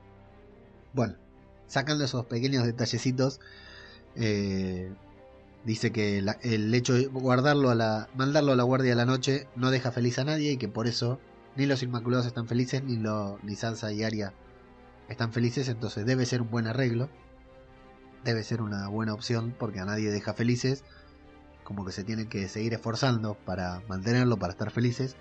John se sorprende de que aún haya una guardia de la noche, todos nos sorprendemos de que rápido se formó de vuelta porque creímos que habían muerto todos, pero no importa, la guardia de la noche está y entiendo que siga estando y que, que le sigan mandando gente. Y lo más importante, le pregunta si fue correcto hacer lo que hizo, porque no se siente correcto. Lo cual nos deja en claro, eh, es, es coherente también, consistente con el personaje de John. Digamos que él sufre la traición. La única traición que hizo en su vida, que encima fue con su regla, con una mujer embarazada, con una persona de su familia, con una mujer embarazada no, ¿De Con qué una- parte me perdí? con una eh? persona a la que amaba y con una persona de su propia familia. El tipo traicionó. Todo. La única traición que hizo a lo largo de todo el todas. capítulo, sí, la hizo en esto y evidentemente le pesa, por eso no reniega, por eso acepta, aceptaba morir, por eso acepta quedarse preso, por eso se habrá entregado a Gusano Gris, por eso acepta volver a- al muro a Invernalia. Le pregunta si fue correcto y Tyrion le dice que le- se lo vuelva a preguntar dentro de 10 años. Ah, de hecho, John le dice, fue correcto lo que hice y Tyrion le dice lo que hicimos, porque se considera también culpable y responsable. Sí, bastante pajarito carpintero fue. Sí. Así que John, vestido de negro, en lo que ya claramente se nota que es el final de la serie, vestido de negro con muchas capas de ropa, con muchas maldas, va bajando una escalinata eh, con la gente de la Guardia de la Noche. No, a mí no me produjo tir- tristeza. Ve los barcos con bandera negra, cruza los ojos con gusano gris y no me da el gusto de asesinarlo ahí nomás. Vemos a Dotrakis por ahí por el puerto caminando. Caminando. Sí, muy tranquilos. Eh, los Inmaculados se van a Nat, a la isla de. eh, Nos gustaría saber cómo la van a hacer crecer. Que se más. mueran todos ahí en el medio del viaje, la verdad que son una porquería. Odio a Gusano Gris. Me da mucha bronca que haya llegado al final de la serie vivo, mucha bronca. Vivo y gordo. Y gordo, hijo de puta, engordando. Los hermanitos Stark están ahí para despedirse de John. Sansa le pide perdón por no haber podido hacer, haber hecho nada más. John le dice que, bueno, que el norte está a cargo de la hija de Ned Stark, que no podrían tener un destino mejor. Arya le dice que no va a volver al norte, que se va al oeste de Westeros. ¿Qué hay al oeste de Westeros? No lo sé, nadie lo sabe porque ahí terminan todos los mapas. Esa charla es una charla que tuvo con Lady Kren, aquella vieja actriz que salvó, que Mm. tenía que matar y no la mató. A ella le dijo eso, es un sueño que Arya ya había manifestado en algún momento. Lo que pasa es que algunos no nos acordamos. Para algunas cositas son detallistas. Claro, ¿cómo puede ser? Ay, me indigna, la verdad, no te la puedo creer. En ese detalle pelotudo, sí. Sí, En todo lo demás, hace lo que se le canta el culo. sí. Sí, omiten las cosas que no son su, su fuerte, evidentemente. John se arrodilla, a- abraza a sus dos hermanos, se arrodilla ante el rey y le pide disculpas. Esto me encantó, ¿eh? Le pide disculpas por por no haber estado ahí cuando Bran lo necesitó, que es algo que, que habíamos visto en la primera temporada cuando eh, a Bran intentan matarlo una vez que ya estaba postrado y él se siente muy mal por no haber estado, se siente muy mal por tener que irse Sí. y que Bran esté inconsciente, no poder despedirse de él. De hecho, Catelyn lo trata muy mal a John en ese momento. Y le pide disculpas por no haber estado. Y Bran nuevamente le dice: Estabas en el lugar en el que tenías que estar. Y con Bran no se Sí. abraza. No, Una, una pena que no se abrace con Bran. porque Bran no es Bran. Es Bran cuando le conviene, Sí. nada más, para ser el rey. Así que se sube a la barca y, y se va John pa'l no- se va para el norte. Algunos decían que el final de la serie lo escribió es el final soñado por Catelyn Stark. ¿Qué? Tiene a una hija reina, a una hija a un hijo rey, a dos hijos reyes, a la hija reina, al hijo rey, a la otra aventurera y a John en el norte, en el Como muro, lo quería. tal como ella le hubiera Hija gustado. de mil puta. Eh, acá lo que podemos decir que siempre vimos, la serie nos hizo ver a los Stark como pobrecitos. No solo fueron los grandes ganadores de la serie, sino que hay casas extintas como la Lannister, salvo por Tyrion, la eh, eh, Targaryen, salvo por Jon, y los Stark. Hay, Y claramente igual John hay cuatro sigue hermanos vivos. un don nadie. sí. Claro. Construíme un personaje para hacérmelo mierda, nada más. Tenemos una pequeña elipsis, un pequeño saltito en donde vemos a Brienne, Otro más. Es peor que los. a Brienne completando la- las páginas de Jamie. Eh, esas páginas habíamos visto varios capítulos que a Jamie le. eh, fundamentalmente porque Joffrey lo cargaba con que tenía dos párrafos nada más. Y con Brienne habían hablado sobre eso también porque Jamie se sentía muy mal y ella le dijo que había mucho tiempo para, para que él pudiera seguir escribiendo, pero claro, eh, y ahí Jamie le había explicado que era el... No me acuerdo cómo se llama el cargo que tiene Brian ahora, que es el jefe de los... Sí. el- creo que es el Lord Comandante de la Guardia Real, que él era el que completaba ese cuaderno, así que Jamie se sienta a completar la hoja de Jamie. Brian se sienta a completar la hoja de Jamie. Entonces dice que fue escribe capturado en el bosque susurrante, que lo capturó Rob Stark, liberado por Lady Stark para traer a sus hijas nuevamente. Eh, perdió su mano, tomó Riverrun de los, de los Tully sin perder, sin que haya pérdida de vida, eso es lo que hablábamos antes de Edmure. Sacrificó su hogar de la infancia cuando los Inmaculados atacaron Roca Casterly, cuando lo vaciaron, lo saquearon, hizo que Mm. la gente se vaya. Fue superado por las fuerzas Targaryen en el High Garden y escapó eh, de la muerte de Fuego de Dragón. Escapó, apenas escapó de la muerte de Fuego de Dragón, otra gran escena de Game Sí. of Thrones de la temporada pasada. Se unió al ejército de los hombres en Invernalia. eh, evitó la cárcel y fue a- a- eh, y volvió al sur, al sur para salvar a la capital y murió junto a su reina, que es eh, la frase que más le cuesta escribir a Brienne Sí. medio como que llora, se conmueve.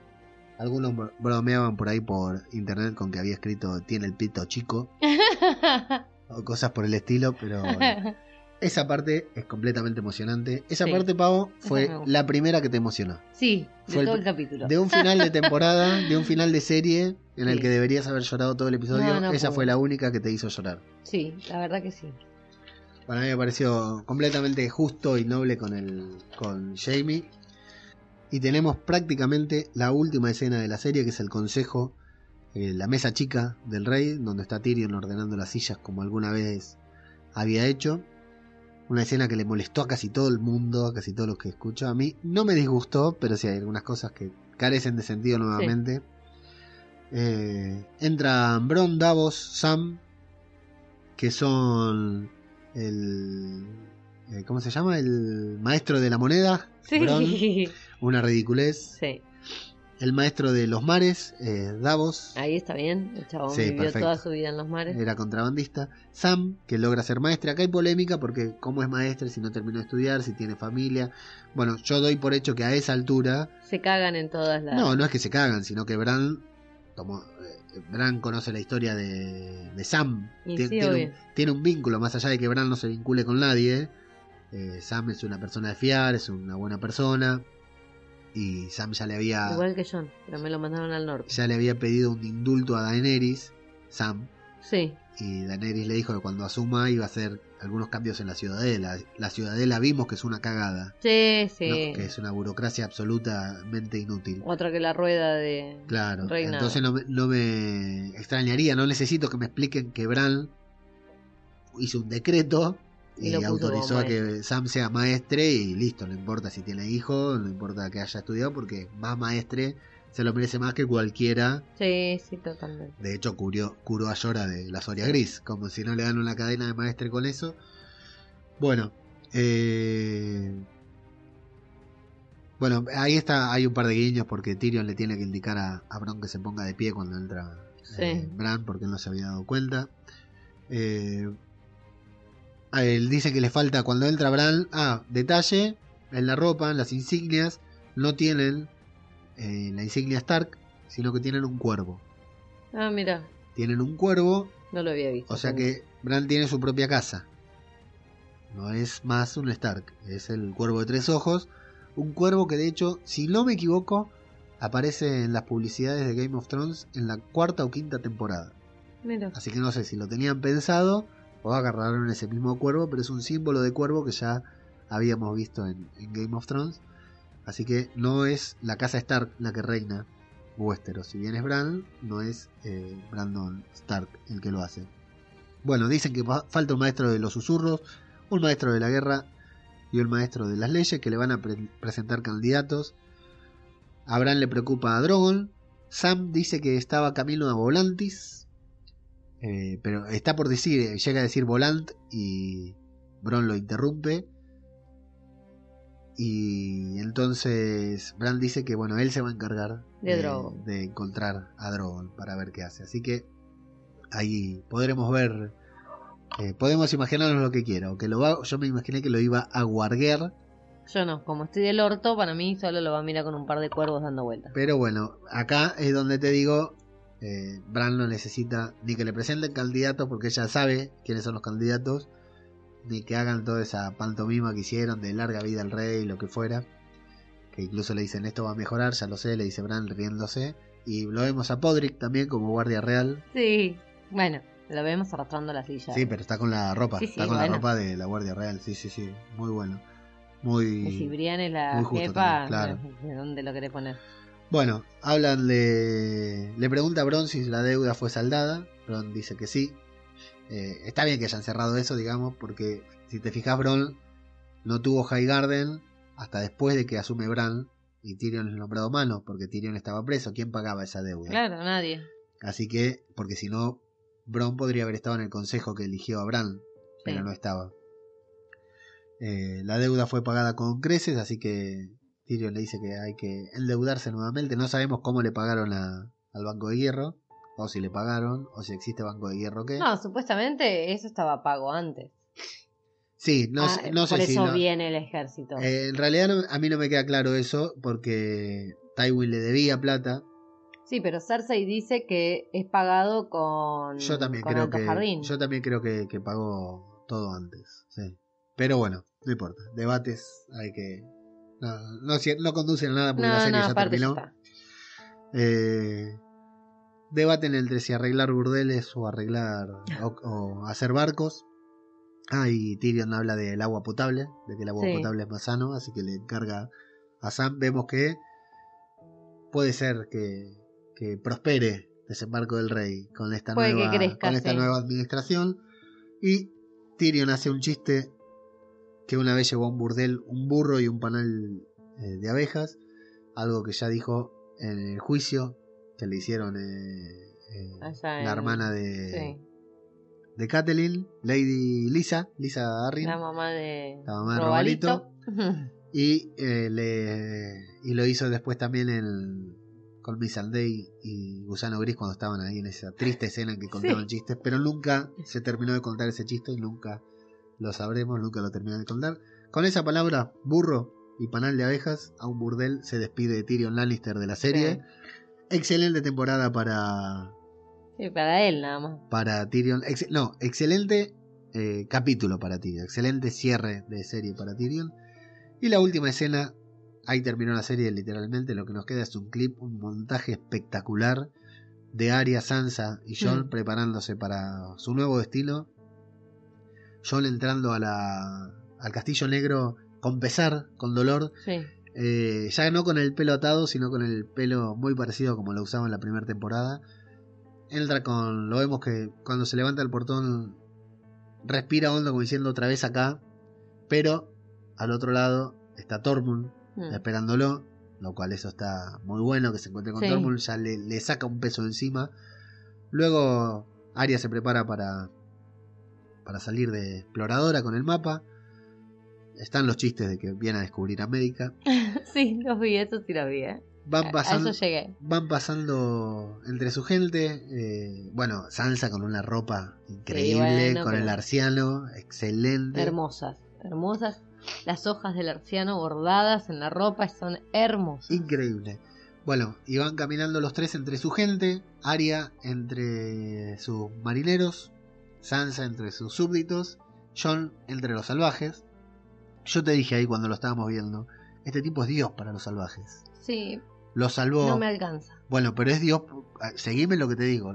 Eh, no, en serio te digo. Es Dios para los salvajes. Los para los salvajes debe ser una leyenda, un mito. Sí, sí. Los salvó, los trajo, unió, eh, los trajo de este lado del muro. Ahora los acompaña. Va caminando entre los salvajes y lo vemos. Que se dan vuelta, que lo miran. Vemos a, a los niños como lo miran a, a John. Y bueno, y en el último tramo se encuentra con, con Fantasma. Se abraza el fantasma tipo cachorro, lo empuja, lo hace Pobrecito caer. fantasma está hecho mierda. Está hecho mierda, pobrecito. Eh, Sansa, a Sansa la proclaman reina y le gritan The Queen in the North en una emotiva escena que no emociona tanto como quisiéramos.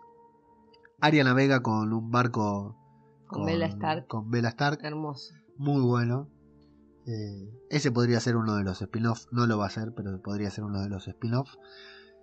Y eh, John cruza el muro, empieza la serie, termina la serie igual que como empezó, Mm. levantan el portón de un lado, salen, cierran el portón del otro, avanzan entre los caminantes y Entre los salvajes. entre los salvajes, eh, junto a los salvajes, los van guiando junto a Tormund. que John se vaya con Tormund me parece genial. Igual yo creo que Va vuelve. con Fantasma. Nos ¿Vos crees que vuelve? nada más. Yo Sí. estoy seguro de que no vuelve. No. Teoría, ¿no? No se puede confirmar. Yo estoy seguro de que John no vuelve, de que John se queda eh, al otro lado del muro. Se convierte en un nuevo Mans Rider, en un nuevo rey más allá del muro. John va a tener su reino, va a tener su vida, va a tener su... y va a vivir con su gente. John, en el único lugar en el que se sintió cómodo, fue al otro lado del muro, fue con esa gente, fue el único lugar del que no quería volver. Todo lo demás le llevó a un compromiso que él solamente asumió porque no le quedaba otra, porque era su misión, salvar el mundo. Porque se pasaron toda la puta vida de John diciéndole que era una mierda. Y en el único lugar donde no le dijeron que era una mierda era con los salvajes, en el norte, más allá del muro. ¿Se lo merece? No. Volvemos a lo mismo. No. No es ese su lugar. ¿Él se siente cómodo? Sí, porque fueron los únicos que no lo mataron, que no lo defenestraron. Pero no, no le alcanza, no me alcanza. No, no te alcanza vos, claro. Eh, no hay otro fi- Sí hay otro final. Yo, como fanático de John, como fanático de los Stark, a mí me pone muy feliz que haya un final feliz para todos los Stark que quedaron vivos. Eso me pone muy feliz. Me pone muy contento, me deja conforme con la serie. El final no me llena, claro que no me llena, porque me, me gustó, estoy muy conforme. Eh, no es que no me llena el final. El final, vamos a, te lo voy a decir así. El final a mí me pareció perfecto. Me pareció coherente con la serie que vimos durante los últimos ocho años. Salvo por el detalle de Daenerys. Pequeño. El final a mí me parece coherente. Pierde fuerza, pierde intensidad por los desajustes que pudo haber a lo largo de toda esta temporada y tal vez de la temporada anterior. Pierde efectividad porque necesitábamos 10 capítulos, no 6. Y seguramente la temporada pasada también hubiéramos necesitado 10 capítulos. O más temporada. Ok, eso porque nosotros somos fanáticos. Ponele que no. Ponele que no querían hacer más temporadas. Sí, igual no veo, la- no, no, no veo por qué no hiciste las de la, la, la temporada de 10 capítulos. Eso no lo podíamos decir, no, no podíamos opinar hasta no ver los resultados. con los resultados puestos, eh, con los resultados puestos, todo esto hubiera sido mucho mejor. Yo te repito, estoy conforme. Salvo por algún que otro detalle que omitieron, y esos detalles que omitieron, o fueron por impericia, o fueron por falta de tiempo, porque dijeron, andás a ver qué hay filmado y tuvieron que sacar. Viste que siempre están las escenas que recortan. Andás a ver qué filmaron, qué tienen filmado y que va- van a sacar después en el Blu-ray como escena extra porque lo tuvieron que sacar para el corte final. Sí, por porque una no le por daba el tiempo para Claro. cerrar las cosas. Y así te contaron Sí, sí. mierda. Por eso. Entonces, a mí el final me parece perfecto. El final me parece sumamente coherente. Me parece Sí. un gran final para la serie. Para una serie que, que se desarrolló en tiempo y forma. No para una serie que de golpe y porrazo todo se descontroló. Pero queda, queda apurado. Todo queda apurado. La... Entonces, si vos me hubiese mostrado que Daenerys estaba, que iba a descarrilar como descarriló en varios capítulos, y me hubieses mostrado eh, todo lo que, lo, que John tuvo que vivir internamente en más de tres minutos. Sí, sí. Entonces yo me la como de que el chabón la tiene que matar, yo me la banco. Ahora, de golpe y porrazo, ella se volvió loca, él lo mató, él quedó preso. A ver, quedó preso, ¿por qué preso? ¿Por qué existe un preso político? Eh, te, te doy otro detalle para que te enojes más. No, no quiero. No, Los Inmaculados aceptan liberar a John siempre y cuando se vaya a la guardia del- de la noche. Pero los Inmaculados se toman el barco y se van a otro continente. No había, Chupame un no huevo, había ninguna claro. razón para que los Inmaculados... andá, Ah, mirá, lo estamos llevando, boludo. Mirá, Sí. mirá, mirá cómo lo, llevamos, lo subimos al barquito. Da. John se podía quedar tranquilamente donde quisiera porque los Inmaculados se fueron. Nadie se quedó a controlar que se cumpla. No, pero ahora son todos, son todas personas de palabra. Entonces, como son todas de personas de palabra, si todos tienen una vida maravillosa y al otro me lo mandan al fondo del, del tarro. Está bien que, bueno, quedan como, como ganantes, queda eh, Yara Greyjoy, que podía eh, argumentar algo en contra o lo que fuera. Mira, Pero bueno, no guardo Eh, mi opinión. insisto, yo creo que no había un mejor final para John. John podía terminar en el trono. Él no era feliz si John terminaba en el trono. Él no quería el trono. No iba a ser un buen rey. Iba a, ser, Iba a mani- ser un iba a buen ser manipulado. No. John no, no, Sí, no. porque lo pones al pelotudo de Bran como mano. Eh, yo no creo que. Pero claro, no, sí, Lord no puede, mano seguramente tampoco, solo Rey. Yo no creo. Yo, para mí, John no hubiera sido feliz eh, como rey. Lo cual no estaría mal. Un final que a él no lo conformara. Eh, pero John tenía dos posibles finales: rey o muerto. Muerto, yo no quería que muera. Yo lo quería vivo, No. o rey, o en el norte. Y en el norte me parece el mejor final para el personaje. No para mí, no para la serie, sí para el personaje. Para el Pero personaje, el norte, perfecto. aislado de todos. No, No, está en el norte, no en la imagino casa. un mejor lugar para él. Sí, para vos. Para mí tampoco, claro, aislado de todos. No, no imagino un mejor lugar para él. No imagino un mejor lugar para él. él esa es su gente. No, es la gente que le hicieron creer. Esa es su gente. No. No. Ya se lo dijo Tormund. Se lo dijo Tormund. Vos tenés el norte adentro, el, el norte de verdad, no este norte, que para Tormund es el sur, Invernalia. Qué lindo que. y John le dijo, eh, ojalá me pudiera ir con ustedes. Pero se tenía que ir al sur a cumplir una promesa que era la de acompañar a Daenerys. John quería estar en el norte. Ni siquiera en Invernalia quería estar. No quería ser rey del norte. Lo fue porque no le quedó otra. Para mí es el mejor final para Jon Snow. Y es un gran final de la serie. Es un gran final de una serie que es una gran serie. Que la última temporada. Sí, hay que. Hay que ahora que terminó la serie. dos. Sí, pero esta fue. Esta fue mucho peor. Esta Sí, fue sí, dramática. La otra. Si esta hubiera cerrado bien. Si esta temporada lo hubieran desarrollado bien. Nos hubiésemos olvidado la de la sexta anterior. temporada hubiera pasado desapercibida, sí. La sexta temporada, ya lo, lo dijimos en su podcast, esa excursión más allá del muro fue una No, pavada. Tuvo cosas buenas, pero sí, esta fue un, un- Argumentalmente, a mí me molesta decir esto porque la verdad que yo, tal vez algunos no lo sepan, yo tengo un blog, me considero... Me gustaría considerarme un escritor, me gusta escribir, eh, tengo la idea de escribir un libro, eh, me gusta la literatura, eh, entonces, pero no me sale. O sea, nada más, es todo lo que puedo decir. Nunca llegué a terminar el libro que quisiera escribir. Más allá de que me considere, un- entre comillas, un escritor, un escritor am- amateur. Entonces no me gusta ponerme a, a discutir a dos tipos que se dedican a esto, que viven de esto y que escriben para HBO y que fueron los realizadores de la mejor serie en la historia de las series. Esto no lo vamos a discutir, no hay nadie que pueda discutirlo. Fue la mejor serie de todas las series del mundo. A estos tipos no se los puede discutir, pero sí, lo voy a decir con, con toda la vergüenza que me produce esto que estoy diciendo. Les quedó grande. Les quedó grande. No estuvieron a la altura. No estuvieron a la altura. No estuvieron a la altura de HBO. No olvídense de los fans, ¿eh? Porque hoy escuchaba a otra persona decir que no, que, que traicionaron, algo así como que traicionaron a los primeros fans, a los que veían las series desde un No. principio. Chúpense un huevo. Muchachos, ustedes porque empezaron, porque leyeron los libros dos años antes y empezaron a ver la serie porque ya habían leído los libros, me chupan un huevo. Eh, acá es todo igual. Los tipos no estuvieron a la altura. O sea, los fans somos una mierda. Los fans somos unos pelotudos. Quizás esto hubiese sido distinto si hubiese estado los libros terminados. No lo dudes. Tendrían que haber esperado. O sea, si. No, no, no. No, o, no. o no los haces en base a los libros No, o esperás. No, no, los ca- El principal respo- Vamos. Mirá, lo- mirá el Señor de los Anillos. Las películas se hicieron con los libros ya escritos. Sí.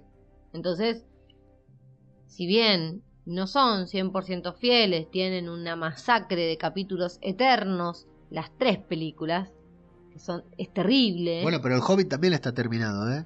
Y las películas son una mierda. horrible. Bueno, Entonces, pero acá la empezaron de una manera y es evidente el vuelco irracional que pega la serie. No, no, Vos es, no podés hacer eso. es que les quedó, les quedó grande, no, no, o sea, los tipos son como creadores, como adaptadores, fueron muy grandes adaptadores. ¿Entendés lo que te No es fácil adaptar este material a la televisión y hacerlo de la forma en que los tipos lo hicieron. Estaban supervisados por Martin, Martin participaba de las reuniones de guion, todo, y tenían el material, que es lo justo. Era una temporada por libro, habían dicho. Eh, el que la cagó acá fue Martin, que no escribió más, que tendría que haber escrito, él, él debería haber sido el principal interesado, pero bueno, o tuvo bloqueo de escritor, o se cansó de ganar dinero, o lo que fuera. No importa, nosotros no lo podemos decir, no podemos decir nada sobre eso. Eh, pero, pero- no las hubieses empezado a hacer. O no, o no te hubieses apegado.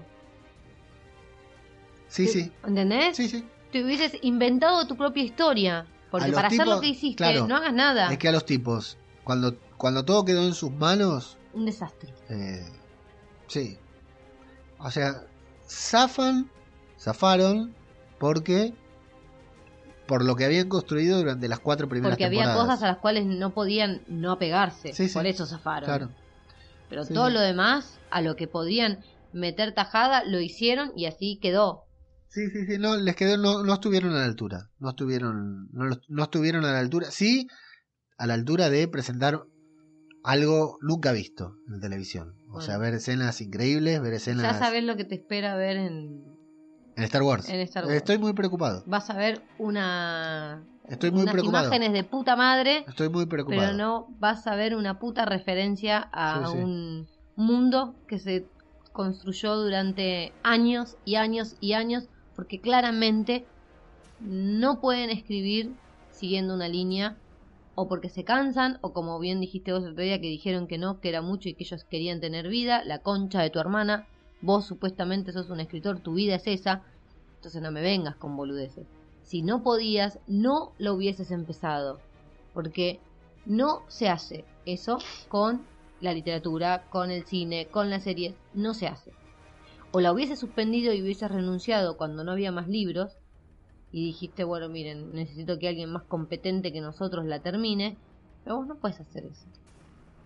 Yo te banco todos los finales que vos quieras, porque, como yo les digo a los chicos, uno hace un contrato con eh, el autor, con quien determina, con quien decide leer. Yo te lo banco, porque yo el contrato lo hice. Pero vos no me podés hacer este desmadre de golpe y porrazo. No tiene pies ni cabeza. Sí. Eh, no obstante, vuelvo a decir que para mí fue un buen final de temporada. Fue una mala temporada, una temporada regular. Capítulo por capítulo los disfruté todos. ¿eh? Es cuando nos sentamos a hacer el balance, Sí. cuando nos sentamos a evaluar y decir, che, ¿y esto cómo iba y cómo fue y cómo terminó? Bueno, eh, Sí, y es donde eso me que queda. no, no grabamos en, en el momento en que terminamos de verlo porque yo estoy para patear la mesa y ya pasaron un par de días. Sí. Sí, eh, eh, es un final. eh, De todas maneras, yo tenía una certeza. Por eso te dije, eh, empecé el programa diciendo cómo te sentaste a ver el capítulo. Yo me senté sabiendo que no me iban a conformar. Yo me senté sabiendo que al, en- una hora y media vamos a estar todos puteando en Twitter. Porque no había forma de que lo, lo que habían construido hasta acá cerrara bien, cerrara de manera coherente.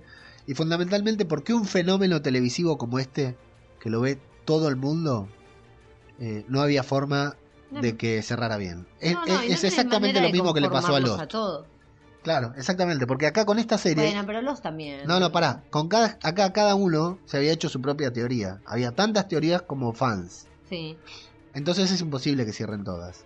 Cuando te cierra una te parece ridícula, si te cierra la otra te parece una cagada, si te cierra la otra es una porquería y así. No hay forma de que esta no había forma, para mí no había forma de que esta serie tuviera buen final. No obstante creo que estuvo un final mucho mejor de lo que yo esperaba. De lo que yo esperaba cuando me senté en el sillón a ver la serie el domingo, a ver el final de, de serie, el final de temporada, fue mucho mejor de lo que yo esperaba, porque yo esperaba algo más dramático, eh, peor, eh, más incongruente, por cómo se había planteado todo en los últimos capítulos.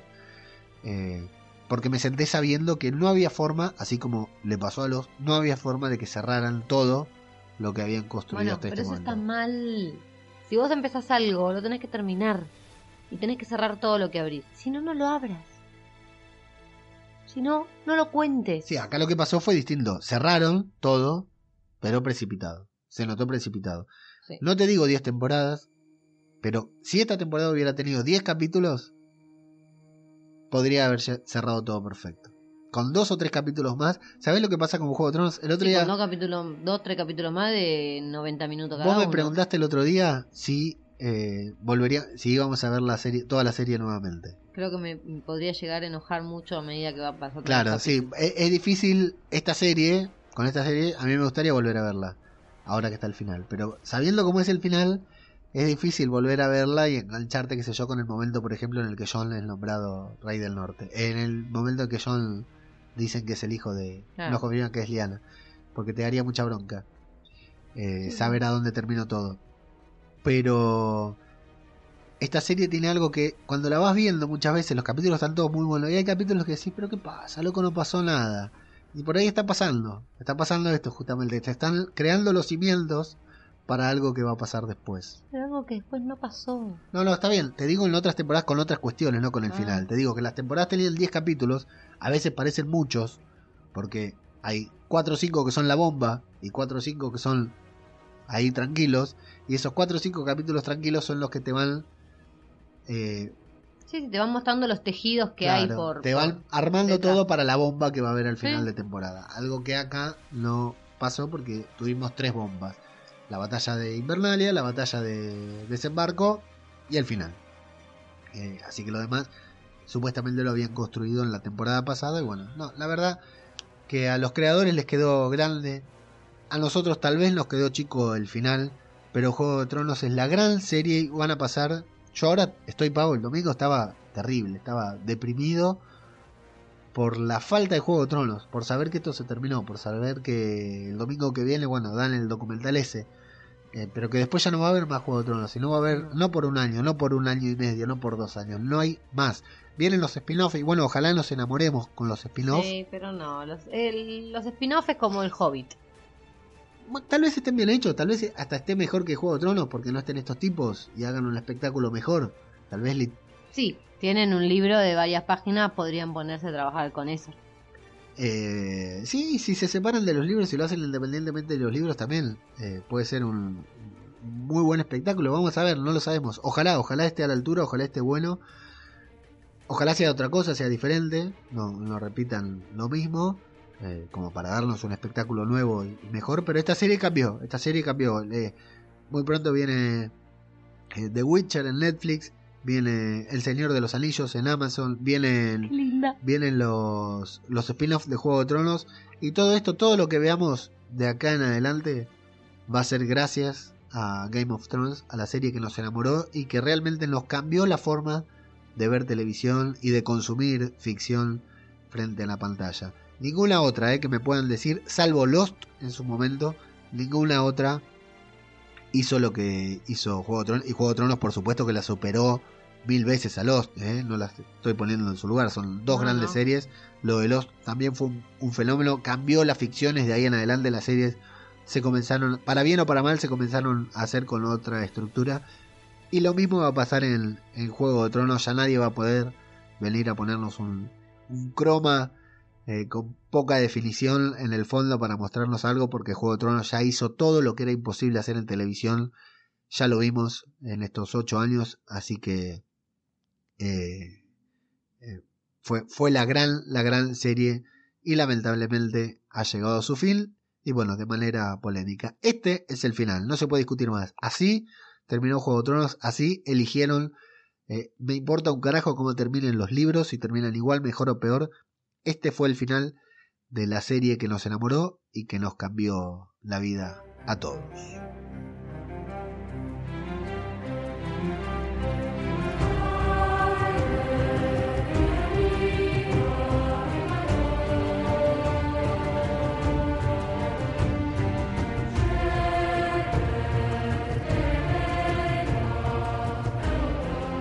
Antes de pasar a los comentarios, agradecerles a todos los que estuvieron escuchando todos estos programas, estas escasas temporadas de Huargos y Dragones. Nosotros la hemos pasado bárbaro. ¿Vos cómo, cómo la pasaste? Acá al micrófono y en contacto con, con la gente que nos escucha, que nos sigue, que nos acompaña. Mira, yo em- empecé el primer este, review que, que grabamos con mucha vergüenza. Vergüenza mal, que no quería ni emitir sonido al micrófono. Y después ya me fui acostumbrando y ahora lamentablemente que ya me acomodé, que ya me gusta, terminó la serie. Termina la serie. sí, pero me gustó. Me Bueno. divertí. Me, me alegro que te haya gustado porque te tuve que insistir. Te tuve que insistir para, para que me acompañes, pero bueno, te enganchaste y después viste que se convierte casi en una necesidad, que uno ya empieza a ver la serie pensando en lo que va a decir, en cómo va a Mm. explicar esto, en analizando las opiniones. Realmente cuando... que yo soy bastante digo lo que me parece en el momento no, no importa mucho Pero eh, te, te cambia la experiencia de ver una serie. Tanto hacer un podcast como estamos haciendo nosotros, como escucharlos, ustedes que están escuchando. eh, ver la serie y, y- y- y escuchar un podcast te complementa la experiencia de haber visto la serie. No es lo mismo que verla y no hacer nada más hasta, hasta el próximo capítulo o ahora que se terminó, por ejemplo, que por suerte nos quedan los podcasts.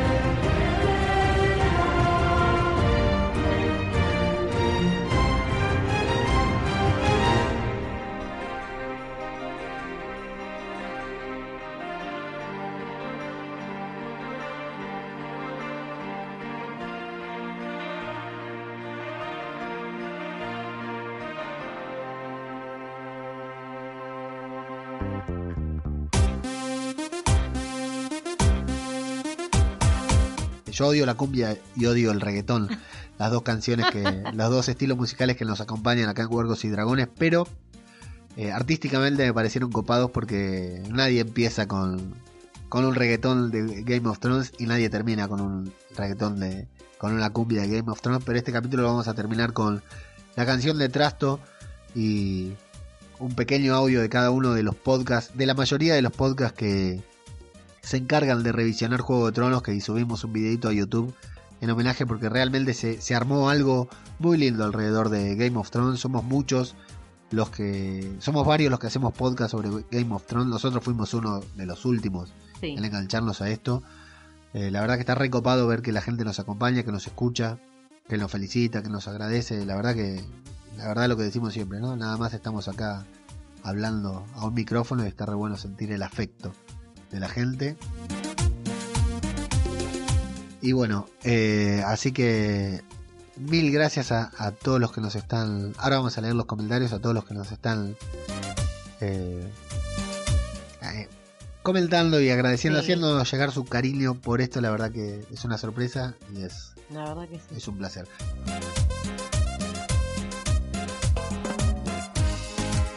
El primer comentario es de Nieves Linares. Genial, muchas gracias a los dos. Me alegro de que Pau esté ya repuesta, repuesta como redrogada, decimos acá, repuesta.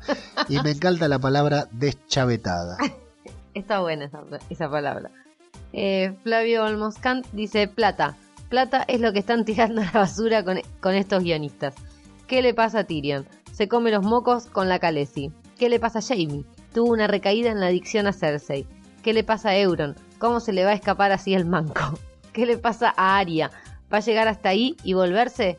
Lo más flojo son los diálogos, pero la trama en sí no está mal. Esperemos que el sexto epi- episodio sea del nivel de las temporadas 2 o 3. Saludos y un placer oírlos. Eh, léete el otro de Flavio. Eh, Flavio pone postdata. Le metí hate porque esto es Evox y acá se putea, viejo. La estoy disfrutando de puta madre a la serie, pero más las luchas entre talifanes, lovers y haters. Pernambucano dice, gracias por todos estos podcasts, gran trabajo, me hacen pasar un rato muy ameno, vamos a echar mucho de menos esta serie, es algo colosal con mayúscula, tal cual. Sí. Lleva 10 años condicionándolo, condicionando mi vida de una u otra forma, haciéndome sentir tremendas emociones. Es cierto, ¿eh? uno acomoda su vida para, para Game of Thrones. Sí, eso es verdad. Nuestro querido corresponsal Nacho Ibe Nachoiv dice la serie perdió mucha calidad en cuanto a las elipsis, las conversaciones, la coherencia argumental y los guiones desde que se alejaron de los libros al principio de la quinta temporada. Y los showrunners ya hicieron declaraciones diciendo que estaban cansados de que esta serie les quitara tanto tiempo de sus vidas y por ello es fácil concluir que se apresu- apresuraron en las cuatro últimas temporadas. Una pena porque si con la calidad técnica a nivel cinematográfico que tiene, esta serie hubiese sido acompañada por unos guiones sobresalientes y más episodios para desarrollarlo todo como merece, estaríamos hablando de algo que posiblemente no se habría vuelto a repetir y no puedo estar más de acuerdo con vos, Nacho. Eh, Goni... Gunivich. Gunivich. Nadia de las Gunis. Ah, Nadia. Dice, ay, qué ilusión, un abrazo para vosotros también y yo sigo con la pena de que se me murió mi perro querido, que era mi favorito con diferencia. Eh, escenaza de la lucha entre los hermanos. Una bas- un besazo familia. Plisken dice, viva Juego de Tronos, Bran al final lo va a petar, ya veréis. Muy bien, Plisken, la pegaste. Muy bien, ¿eh? Plisken, sí, es verdad. Israel Burguera se pregunta, y digo yo, si Daenerys ha liado la que ha liado ella sola con un dragón, ¿para qué se lió juntar Inmaculados y Dothrak- y Dothrakis? Se había ido ella sola con los tres bichitos y a, to- y a tomar por Bull Poniente. Estoy totalmente de acuerdo con vosotros, viva Juego de Tronos, la mejor serie jamás rodada. ¿Por qué le sacamos a punta a cosas diciendo que eso no es creíble? Joder, pelotudo que estás viendo una serie de con dragones. A partir de ahí todo me vale. Gracias por vuestro trabajo y por el de todos los que han hecho posible este fenómeno que tanto nos ha aportado a todos. Soy geniales, gracias. Gracias a vos, querido. Eh, Chris Albalá dice gracias a los dos, me encanta vuestro alegato para disfrutar el final de esta serie única y épica. Un anónimo que viene, pero no para hatear, dice, muy de acuerdo con vuestro análisis y reflexiones, Jue- Juego de Tronos es de las mejores series que se han hecho. Hubiera preferido que la cerrasen bien o mejor, ya que en mi opinión se ha apresurado todo y se han roto algunos personajes. Bueno, muchos. Aún así visualmente siempre impactante. A Tyrion le robaron los super monólogos, diálogos de otras temporadas, Varys igual. Su diálogo más largo fue en la escena de la playa con Jon y le pusieron un remix de frases de otras temporadas.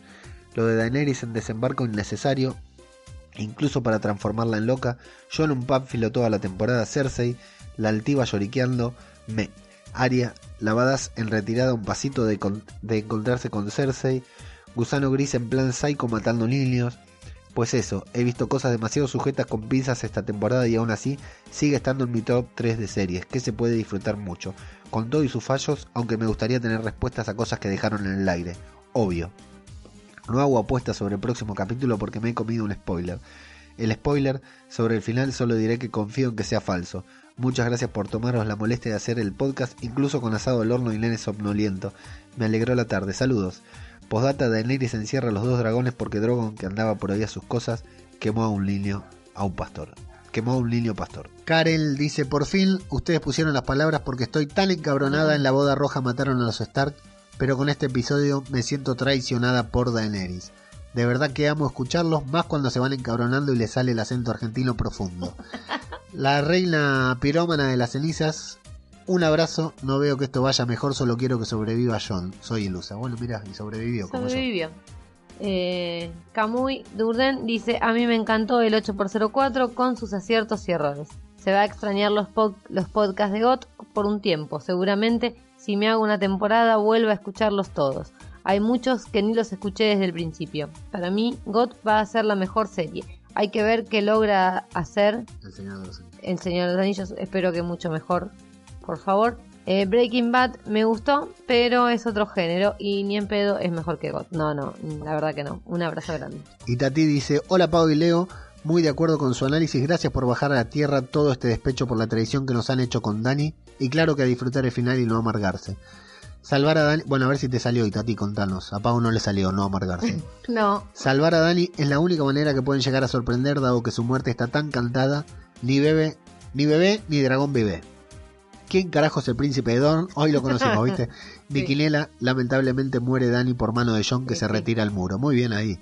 Sansa en el norte y todos juntos buenacos que quedan gobiernan juntos. Arriba Juego de Tronos, The Walking Dead, bien, y Supernatural. sí, Un Supernatural, placer muy bien. escucharles, gracias y saludos desde el otro lado del charco. Acá tenemos un anónimo que evidentemente ya había visto, había leído la filtración porque tira todo, Ah, todos los lo que pasó, así que sí acertaste. eh, Conchita García Torres dice, hola chicos, pues a mí no lo giro, me, a mí no lo A mí giro no, el giro, no, el giro no me ha gustado, algo así. dice. y llevo advirtiéndolo varias temporadas. Un abrazo y un placer haberlos escuchado esta temporada. Y dice, Eh, opinión muy personal, dice también las dos mejores series sin expediente, eh, claro, son Expediente X y Galáctica. Esta última tiene un final redondo, mejor imposible. Ni las vi, ninguna de las dos. ¿eh? Sí, los Expedientes X Sí, como que no. no, no. No, no. Ah. Los expedientes X recomiendo el podcast La Verdad está ahí afuera, que están haciendo recapitulación de cada uno de los capítulos de Expedientes X, así Ah, que ¿ves? Son lo más. se los recomiendo, sí, el podcast, eh, la serie nunca la vi. Mm. David Mulé de La Constante dice, soy fan de la canción del principio y no me refiero al reggaetón. Eh, sí, esa canción estuvo buena. Nuestro columnista especial Nacho IB vuelve para dejar un gran mensaje en Evox, que los invito a que pasen por Evox a leer el mensaje, de- el comentario que dejó Nacho, porque está buenísimo, desglosa el capítulo punto por punto y está genial. Lo voy a, reducir un poquitito nomás, porque no quiero que se extienda demasiado, Nacho. Me gusta mucho acá cuando Nacho dice, de todas formas tengo que... No, acá paso a hablar de Dani y que conste que a mí nunca me gustó ni en los libros ni en la serie y recuerdo haberla criticado mucho en foros diciendo que alguien que iba a llevar a Poniente tres bombas nucleares y unos 30.000 dotraquis que son saqueadores, esclavistas, violadores y asesinos como modo de vida y a otros tantos mercenarios no podía traer nada bueno y muchos de sus defensores me decían que estaba equivocado y que la reina de plata tenía buenas intenciones y restauraría la paz en el reino. Pues toma paz. De todas formas tengo que decir que ahora es cuando mejor me cae Daenerys y cuando más agradezco la actuación de Emilia. Ciertamente por una vez en la serie ha actuado mejor que Lina Headey y, es que- como se suele decir a los villanos, con matices molan más. Por cierto, mis felicitaciones a todas las mamás y papás que le pusieron a sus hijas Daenerys de nombre. Yo estoy pensando en comprarme una camiseta con su cara diciendo Dracaris. Esa, esa camiseta, Nacho, la podés conseguir en la Adveria Store. Y Malenich, Malenich dice, apoyo 100% a Pau, me quedé con la misma sensación y ni ganas de ver el capítulo otra vez. No tengo hype del capítulo final. Es triste.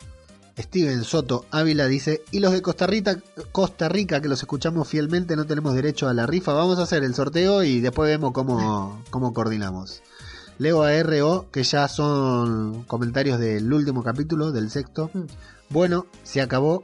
No es lo que esperaba, pero estoy satisfecho. Salvo un par de cosas, el final fue muy acorde a la lógica que había tomado la serie. Me gustó que se dejen claro que al final, que esta historia se trataba sobre los Stark. Mm. John al final acaba como empezó, pero esta vez es libre. Ha sido una época horrible. Una- cualquiera. No, Perdón, increíble. RO, te leí cualquier cosa. Ha sido una época increíble y trepidante. No me quejo ni me arrepiento de nada. Aguante GOT siempre, carajo. GOT es de primera. Postdata. Hace unos días mi amigo canino de toda la vida partió de este mundo. Todo fue muy súbito, pero justo tocó que mientras pasaba todo eso, los estaba escuchando a ustedes. De alguna forma pudieron sacarme muchas carcajadas en medio de todo eso bajón. Muchas gracias por el trabajo que hacen y por darle alegría y compañía a la gente. Saludos desde Lima. Le iba a preguntar porque no me sonaba español el, comentario. Abrazo grande para vos, RO. Sí, Salvala dice, he disfrutado del final, me ha gustado, me ha emocionado y me ha sorprendido. Con pena, porque se nos terminó Juego de Tronos, la serie. Un gusto compartirla con vosotros, Leo y Pau. Bueno, es un es poético y metafórico que Cristina Albalá sea el último comentario porque fue, ya lo dije un par de veces, pero lo vuelvo a decir, la que un día en el grupo del Chiringot dijo, ¿qué les pasa a estos podcasters que no hacen un podcast sobre el tráiler de GOT? Y ahí fue cuando te dije, dale, vamos, es ahora el momento de grabar, lo grabamos y a los 20 minutos lo teníamos publicado, así que sin ese comentario de Cristina Albalá, no sé si existiría Huergos y Dragones, así que me parece eh, genial terminar con un comentario de, de Cristina el podcast. Vamos a sortear, como les dijimos, tenemos para sortear uno material promocional de HBO que me llegó por un medio no tradicional, de manera completamente ilegal. Eh, son unos, eh, subimos las fotos a redes sociales, las vamos a poner. Son unos cuervos de, de- de cartulina, de cartón, De cartón. que se pueden pegar en la pared. Eh, Tienen cinta bifaz para que los puedan pegar. Claro, como para pegar en un vidrio. Son de esos que se ponen en los locales y cosas así. Eh, unos tronos, unos tronos de hierro que ya no existen, Que son también para colgar. de cartón de cartulina. Que si quieren los pueden quemar y les va a quedar igualito que que dejó Drogon. Claro, y un, y un librito de, de HBO. Tenemos varios. Del librito hay uno solo. Un librito de HBO que con toda la información de la serie. La verdad que nada, tiene cero valor. Sí, eh, Más ahora. Sí, sí, no, no tiene absolutamente nada de valor. Así que lo vamos a sortear.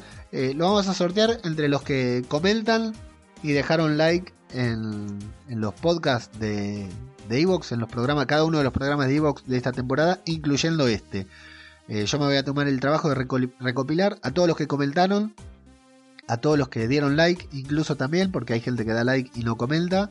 Si hay alguien que quiere participar, participa. Y bueno, después hacemos, eh, nosotros habíamos dicho Buenos Aires y España, porque dentro de poco Pavo va a andar dando una vuelta por ahí por Europa, así que va a poder llevarse un par de cuervos para entregar por ahí.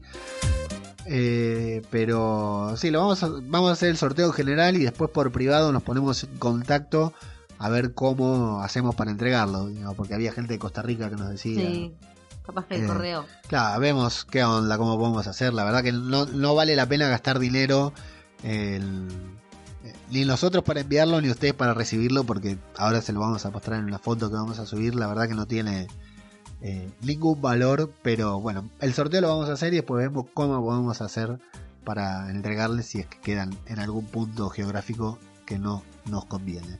Y no se olviden que la semana que viene hacemos el programa extra. Algún día de la semana que viene, no sabemos qué día. Un día con tiempo lo vamos a grabar tranquilo para hacer, si bien ya hicimos un análisis, un balance más eh, normal de la, de la temporada y de la serie en general, las opiniones más en frío y poder leer los comentarios de ustedes fundamentalmente sobre el final de temporada. Espero que se me haya terminado de pasar esto que tengo, esta sensación ambigua y poder grabarlo con más ganitas. Bueno, y bueno, y ahí en ese programa especial que hacemos la semana que viene, algún día de la semana que viene, vamos a, a decir quiénes son los ganadores de los cuervos y los tronos de hierro que tenemos disponibles. Eh, nuevamente decirles al que se quiere sumar a el Chiringot, el grupo de Telegram, no lo vamos a cerrar, vamos a seguir ahí hablando de muchas pavadas y fundamentalmente de los spin-offs de Juego de Tronos. Mientras tanto seguimos llorando por la pérdida de nuestra gran serie querida y hay muchos memes muy, muy divertidos. Sí, Ya no, hay, ya no hay teorías, ahora solamente quedan memes. Así que agradecerle a todos. A el cura Legañas, que escucha, eh, que es el gran impulsor de todos estos podcasts. A toda la gente del Chiringuito y del Chiringot. A los oyentes, a los que dejan sus comentarios, a los que escuchan y no dejan sus comentarios. Y a, todos los podcasts que hacen podcasts sobre Juego de Tronos, que no los escucho todos, pero escucho a muchos e intentamos eh, difundirlos a todos. Y a vos, Paulita, por, por acompañarme en esta aventura que eh, solo, con esta serie, con The Walking Dead sí, pero con esta serie solo no me hubiera animado. Así que en, en gran parte Guargos y Dragones existe porque vos eh, me acompañás aquí. Así que eh, te agradezco enormemente, ha sido un, un, un placer más al lado tuyo. Bueno, muchas gracias. La verdad que me gustó mucho. Valió la insistencia. Así Bueno. que estuvo bueno. Y a todos los demás, sean felices con el final de Juego de Tronos y nos estaremos escuchando. Si vuelven a escuchar, porque hay gente que no nos va a escuchar nunca más, porque hay gente que no va a escuchar el programa especial. Así que a todos los que escucharon hasta acá, muchísimas gracias.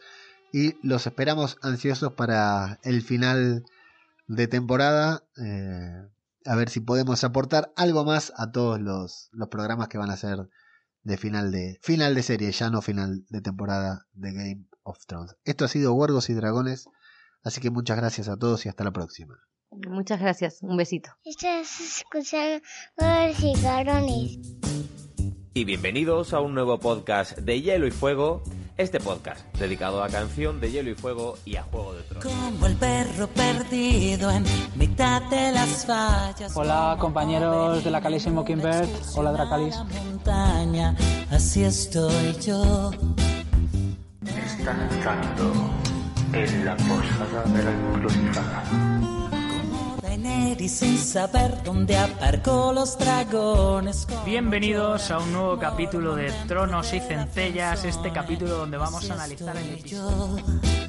Oh, oh, oh. Saludos y bienvenidos a El oso y la doncella, un podcast dedicado a las... Ocho temporadas me desahucian de Hola, esto es ¿Qué veces después de escuchar? Programa número 337. que no. ¿Qué será? Bienvenidos y bienvenidas a Juego de Tronadas, capítulo 5 de la octava temporada de Juego de Tronos. Mi corazón se sumirá en lo oscuro. Esto es Valar Morgulis, un programa de Destino Arrakis. Joffrey sin un almax para el dolor de tripa, como Ned Stark. Hola y bienvenidos a Westeros Tierra Querida, un podcast sobre Game of Thrones, Game of Thrones y Game of Thrones. Como Jamie cuando lo estén escuchando. Eh, esta es una nueva emisión de Intronables, eh, ya la penúltima del año, porque acabamos. Así estoy yo.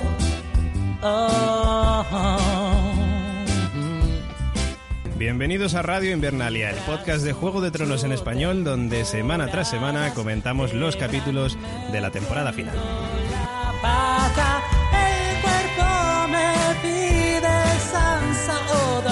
Bienvenidos a este 100% spoiler Juego de Tronos temporada 8. la de mi vida sin Game of Thrones, más triste que el príncipe. Bueno, bueno, bueno, bienvenidos otra semana más a Misión de Audaces, donde comentamos vuestra serie favorita. Solo más allá del muro, ¿qué será de Dragones y Camorra, episodio número 5 de la octava temporada. cartón de Don Simón? Haría sin rostro entre la gente. Bastardos, enanos, huargos, gente contenta, gente muy triste. Bienvenidos a un nuevo episodio de Joder, Joder, Joder. Mi nombre es Fiorella Sargent. Antes de un examen, como Zeon viendo un spot de salchichazos. Hola, muy buenas chicos, bienvenidos al Debate de Tronos, el podcast sobre la serie de televisión Juego de Tronos, retransmitido en directo desde mi canal de YouTube Fricoide. Y tras ocho temporadas, Bienvenidos a una nueva edición de su podcast El invierno mató al cable. igual que a la bruja roja, si se quita el medal. En Crónicas de Invernalia pondremos toda la leña en el fuego. Trons más triste que el príncipe tomen sin balcón. Sean bienvenidos a una nueva entrega de Guargos y Dragones, el podcast de Radio del muro, ¿qué será de mi vida sin Game of Bienvenidos al Chiringó. Hoy vamos a comentar el cuarto. gente exiliada de Poniente? Bienvenidos a El Camino del Héroe. Mi nombre es Leticia. Más triste que el príncipe tomen sin balcón, corazón se sumirá. Hola a todos amigos, bienvenidos al quinto programa de análisis de Dragones en un tren.